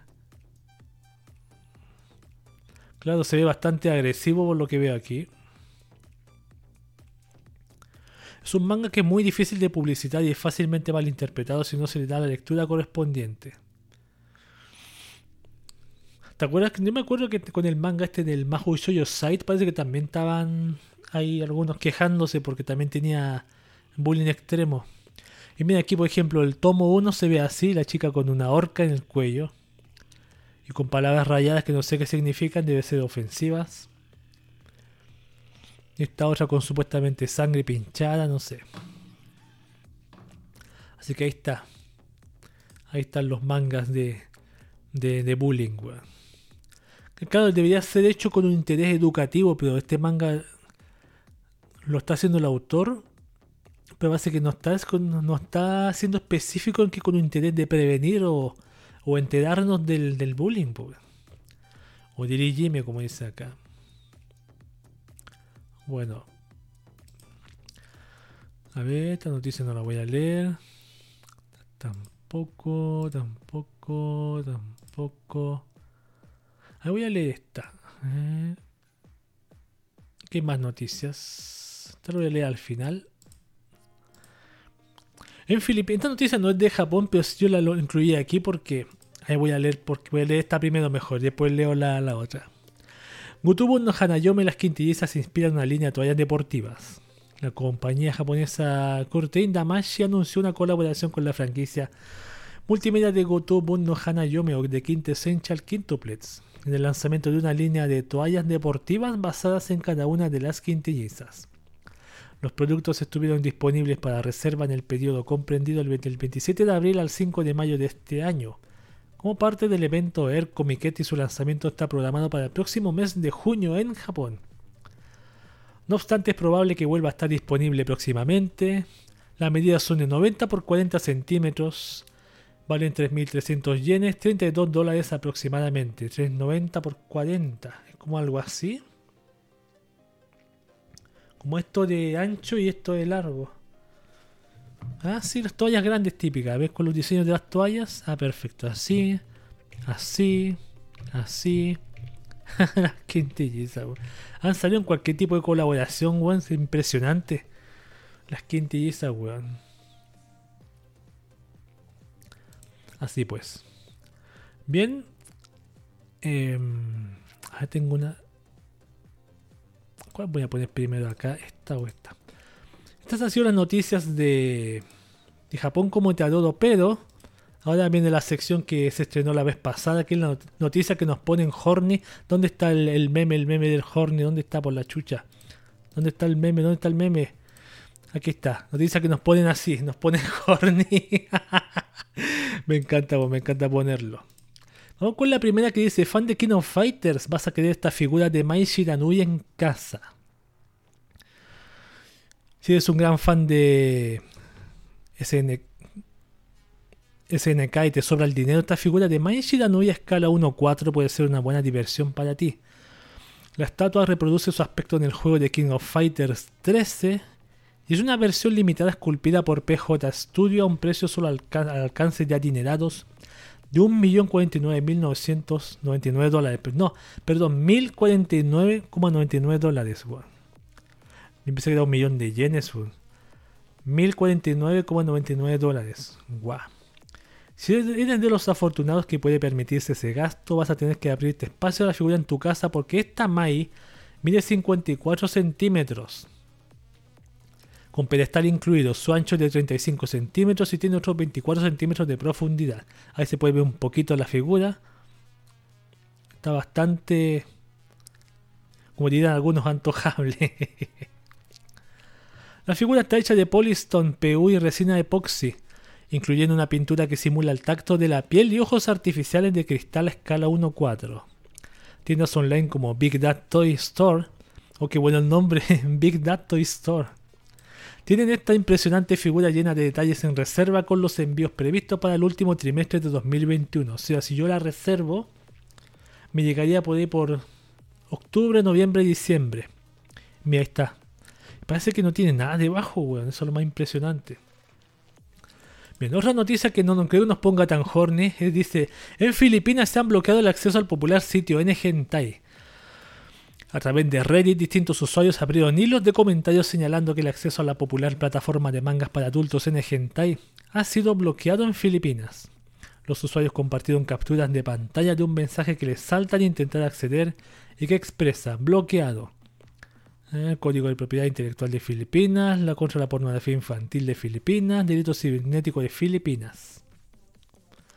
Los usuarios también señalaron que los dispositivos proveedores de Internet en dicho país no parece haberse puesto de acuerdo en qué sitio pornográfico bloquear, puesto que comentaron que el servicio el PLDT o Philippine Long Distance Telephone bloqueó el acceso a Pornhub, pero no a X videos.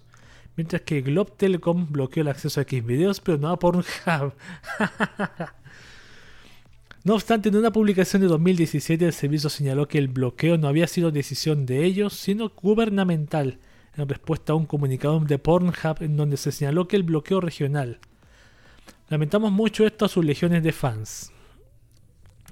Fue orden directa de nuestro gobierno. Wow. Y ahora bloqueado en NGentai, weón. ¿Cómo se verían ustedes, gente del chat, sin NGentai en sus vidas diarias? ¿Cómo sería su vida? ¿Podrían vivir sin X videos? ¿Sin NGentai? NGentai, weón. Menos mal que no la bloqueó Rusia, weón. O si la bloqueó. No me acuerdo si la bloqueó, weón. Vamos con otra noticia que nos pone Hornis también. Japón, los tenemos un montón de noticias que nos pone Horny, unas cuatro, güey, en la tercera. A ver, esta noticia interesante. Yo creo que hay gente del chat que podría sacarle provecho con esta información a, internet. Los ingresos de una pareja de pornhubers se vuelven virales, dice acá. En la edición. En la edición del pasado 17 de mayo del programa Kyuyo Meisai, transmitido en Japón a través de la plataforma Bema, se volvió viral la revelación de los considerablemente altos ingresos de una pareja que se dedica a la industria del porno amateur. Oh. Perdón. Conocidos como Emu Yumi Couple, la pareja es conocida como un dúo de pornohoovers, es decir, usuarios que publican videos a través de la popular plataforma de videos para adultos Pornhub, perdió medio hipo. Los dos Ryochin de 22 años y Ayumi de 20 son una pareja en la vida real desde hace 9 meses y debutaron en la plataforma en diciembre de 2020. Sus videos han sido bien recibidos por el público y el total de reproducciones de todas sus subidas en Pornhub ha superado los 15 millones, mientras que ya cuentan con más de 20.000 suscriptores. ¡Wow! A ver, cuando el presentador del programa les preguntó sobre sus ingresos, comentaron, si Pornhub es tu única fuente de ingresos, conseguirías alrededor de 300.000 yenes, o más de 2.700 dólares al mes. Esto es más de lo que gana cualquier graduado de universidad en Japón. Cabe señalar que Pornhub nos paga 0,5 yenes o 0,0046 dólares por cada reproducción. ¡Wow! Sin embargo, la pareja también señaló que tiene un club de fans activo por suscripción a través del cual publican videos más radicales que los disponibles en Pornhub. Allí cuentan con más de 2.000 suscripciones, quienes pagan una suscripción de 1.980 yenes al mes. Eso es otro gran pilar de nuestros ingresos. El mes pasado conseguimos 3 millones de yenes, mencionó la pareja, y añadieron que ha ha habido ocasiones en que han conseguido más de 4 millones de yenes. O se pasaron. Adicionalmente, la pareja de japoneses señaló que no están subiendo los videos con el objetivo de ganar mucho dinero. Creo que podemos vivir normalmente simplemente gastando 150 mil yenes, poco más de 1.300 dólares al mes. No estamos obsesionados con el dinero y no queremos manejar a sus autos lujosos o salir de viaje al extranjero. Simplemente queremos que las personas disfruten nuestro contenido bueno, sea, en Japón un, un porn. Date cuenta que ya existe una nueva categoría, ya no hay youtubers, no hay streamers, no hay VTubers, solamente ahora hay pornhubbers. Los youtubers de Pornhub. Qué interesantísimo, bueno. Japón están ganando todo eso siendo pornhubbers, weón. Así que ya saben, chicos, si algún día tienen novia, ya, ya saben en qué trabajar, weón. Pero, weón, qué interesantísimo. Imagínate con esto mismo. Acuérdate que en Japón es muy, muy cuestionable que una persona sea youtuber porque la gente lo ve como, como un youtuber. ¿Qué trabaja haciendo qué? Pero yo creo que con este tipo de cosas y esto que se mostró en televisión, la gente va, va, a ver más youtubers más y más pornhubbers, sobre todo allá en el país del sol naciente. A ver. Ah, no tengo más noticias de, noticias que nos ponen Horny. Voy a leer la siguiente. A ver. La siguiente noticia que nos pone Horny. To Love Darkness. Mea. Mea Kurosaki inspira una sensual figura en lencería. Aquí está. La compañía Guzmai Company anunció el lanzamiento de una figura a escala 1.6 basada en el personaje Mea Kurosaki de la franquicia de To Love Ru Darkness para mayo de 2022 en Japón. ¿Qué tal? Ahí está. Mea Kurosaki, uno de los personajes principales de esta franquicia, es representada vistiendo un hermoso sensual conjunto de lencería. Sus medidas medias de color azul con tonos transparentes dan un toque adicional a su ya característica belleza y la forma en que su largo cabello se enreda en su pierna. ¿Oh, verdad, tremendo pelo? Su pierna izquierda es un elemento característico de su personalidad. El producto tiene una altura de 255 milímetros, tendrá un precio de 15.800 yenes, alrededor de 152 dólares, y se encuentra disponible para reserva en el sitio oficial del distribuidor en el periodo comprendido de 20 de mayo al 1 de julio de este año. Mira qué impresionante. Esta figura sí nos pone horny, por lo menos a mí. A mí me pone horny. Vamos con la última noticia. Perdón.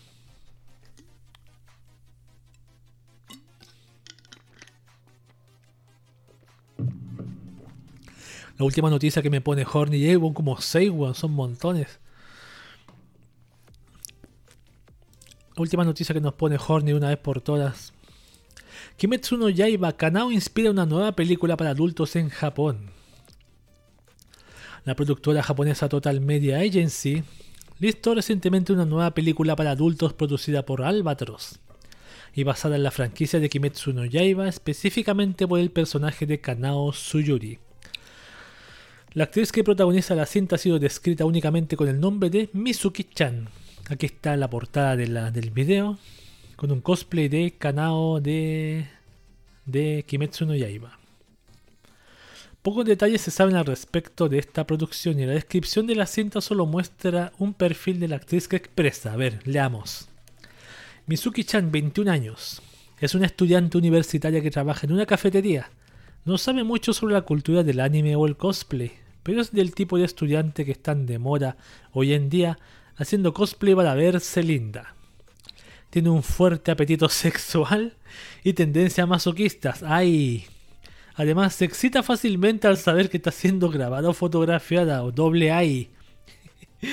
y su cuerpo suave y su gran trasero son parte esencial de sus cintas en donde disfruta ser nalgueada. Esta nueva producción se titula Cosplay of Paco Kojin Satsuei 001 Mizuki 21 Watachi Igaito Shinte Nai Yone Dokusen Yoku Suyome Sei Yoku Suyome no Houshi Gata Doemu Reya menso nombre weón. Para ese nombre dice Kai.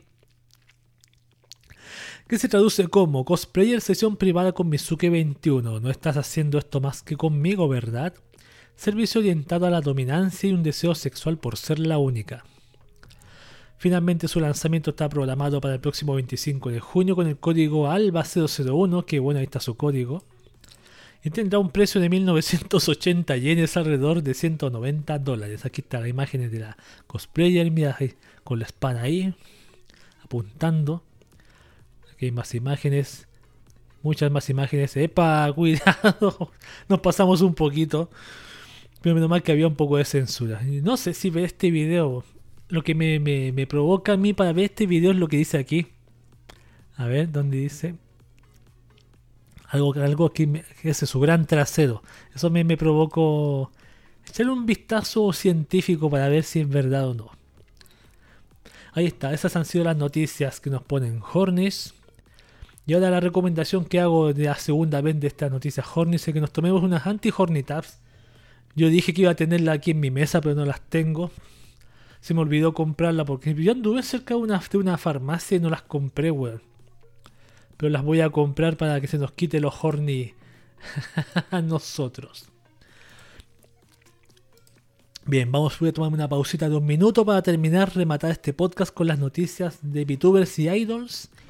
Así que en un minutito nos, nos vemos. Sigo leyendo, mientras tanto leo el chat a ver qué hay.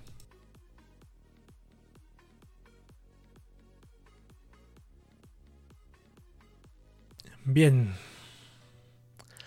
Estamos de regreso en el podcast de Cube. Voy a preparar una cosita mientras tanto. Mientras presento las noticias de VTubers y idols.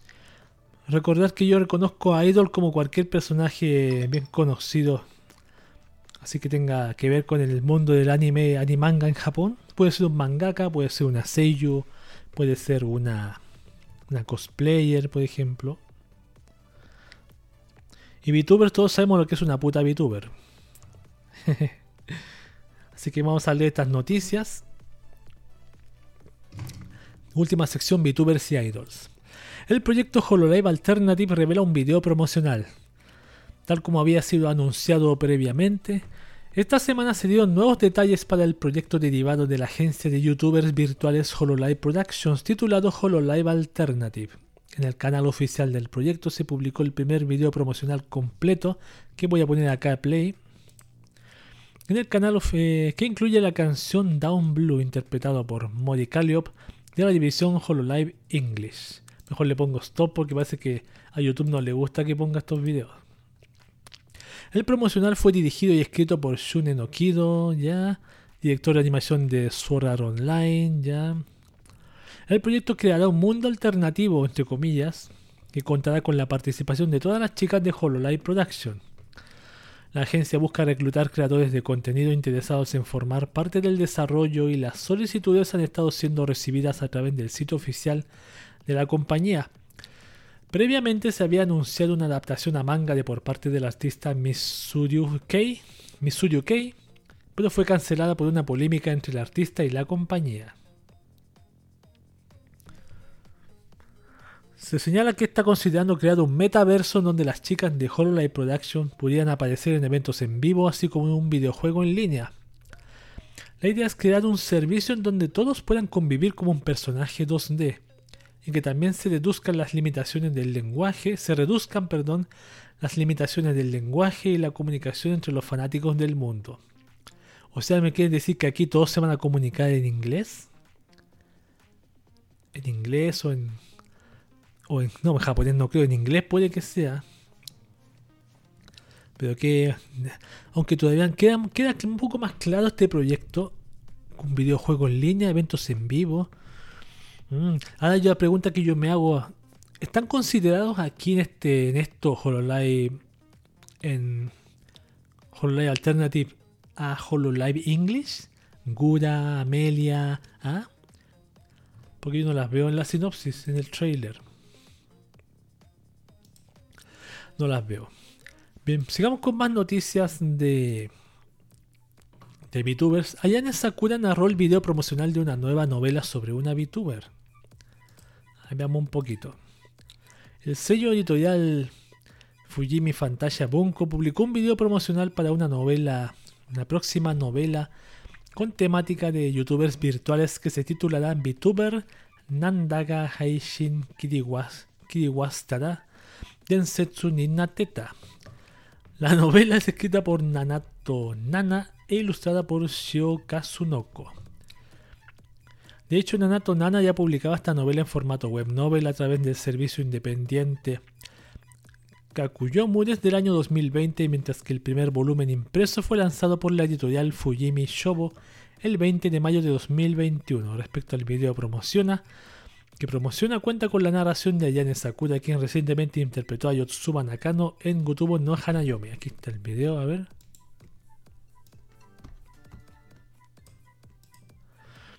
Ve bien bonita como se ve la mona, se ve bien suavecita. ¿Por qué tiene la, cara así ahora? Algo pasó aquí, weón. Se volvió Yandere. Se cierran los ojos del protagonista.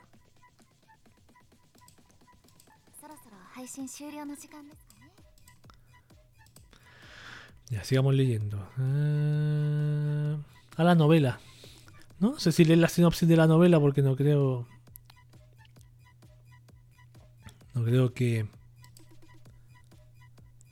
Que a alguien le interese. ¿Le interesará a alguien la novela? No creo. Pues ahí está. Ahí está una youtuber hablando de una novela sobre una VTuber. Siguiente noticia de VTubers. Un programa japonés invitó a un youtuber virtual, o VTuber que es lo mismo, a su estudio. Mira, salió en plena televisión.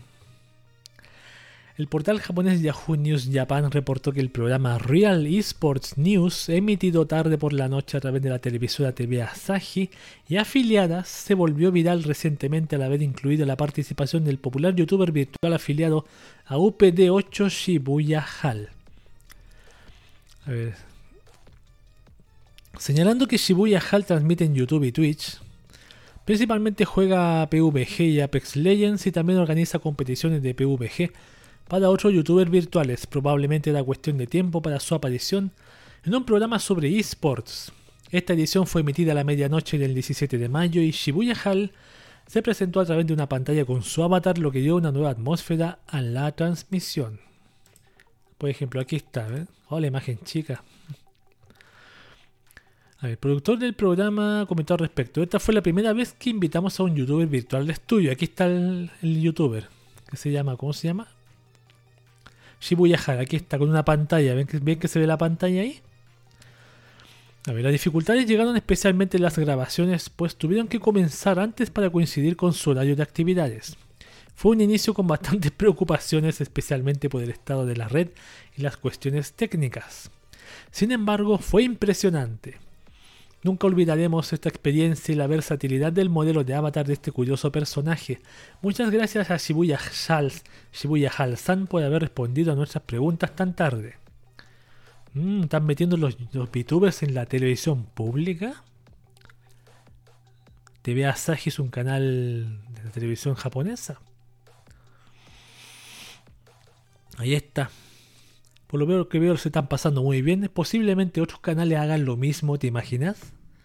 ¿Te imaginas que otros canales hagan lo mismo que este? Que incluso este canal puede haber dado el, dar el precedente para que otros canales también hagan lo mismo.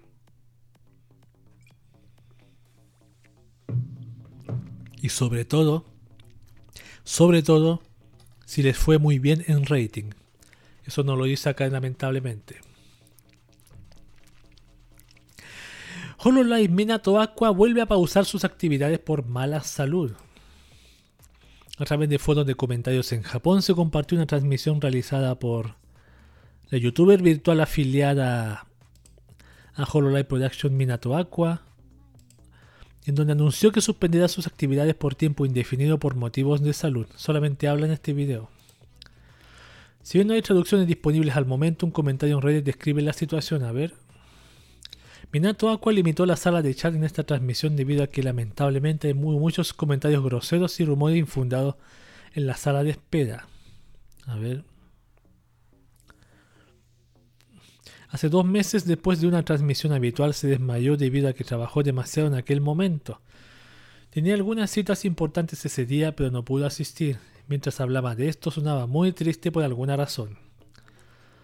A partir de ese día su condición empeoró tanto física como mentalmente.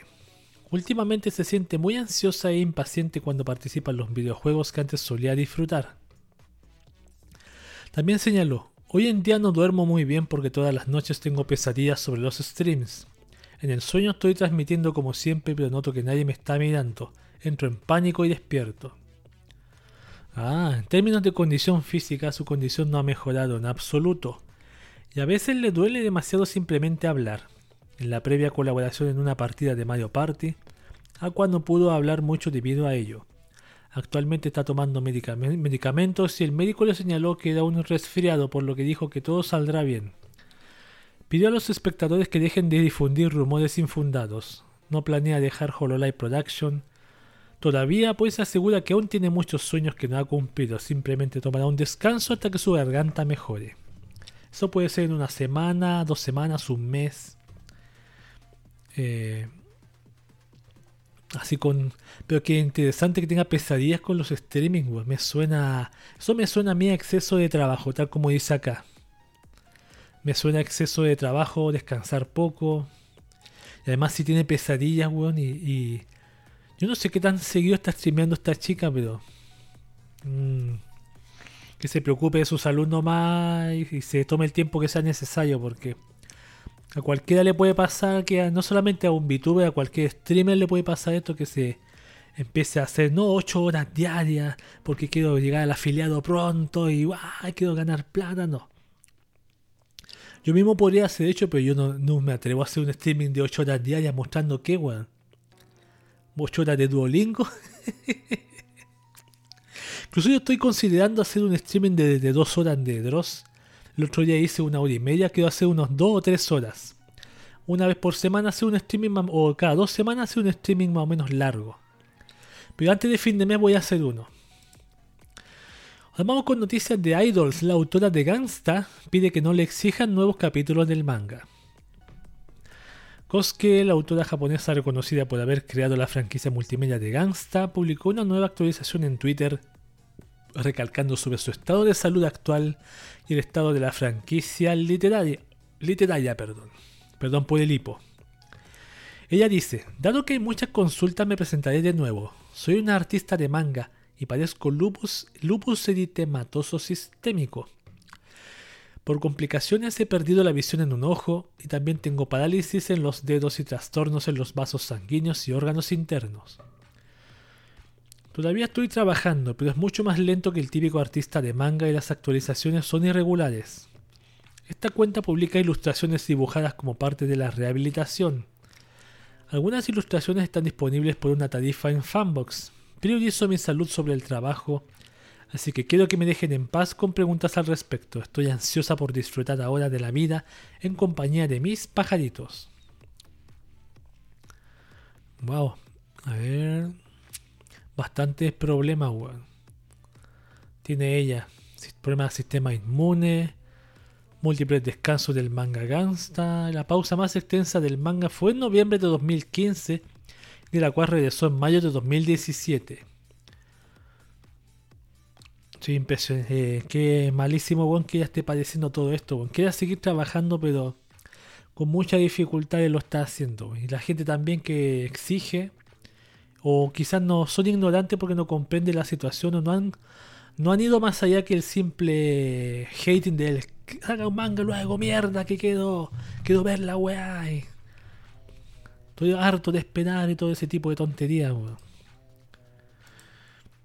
Vamos con la última tres noticias de, de Idols. Ahora vienen los cumpleaños, que siempre rematamos con cumpleaños. Zombieland Saga celebra el cumpleaños de Sakini Kaido.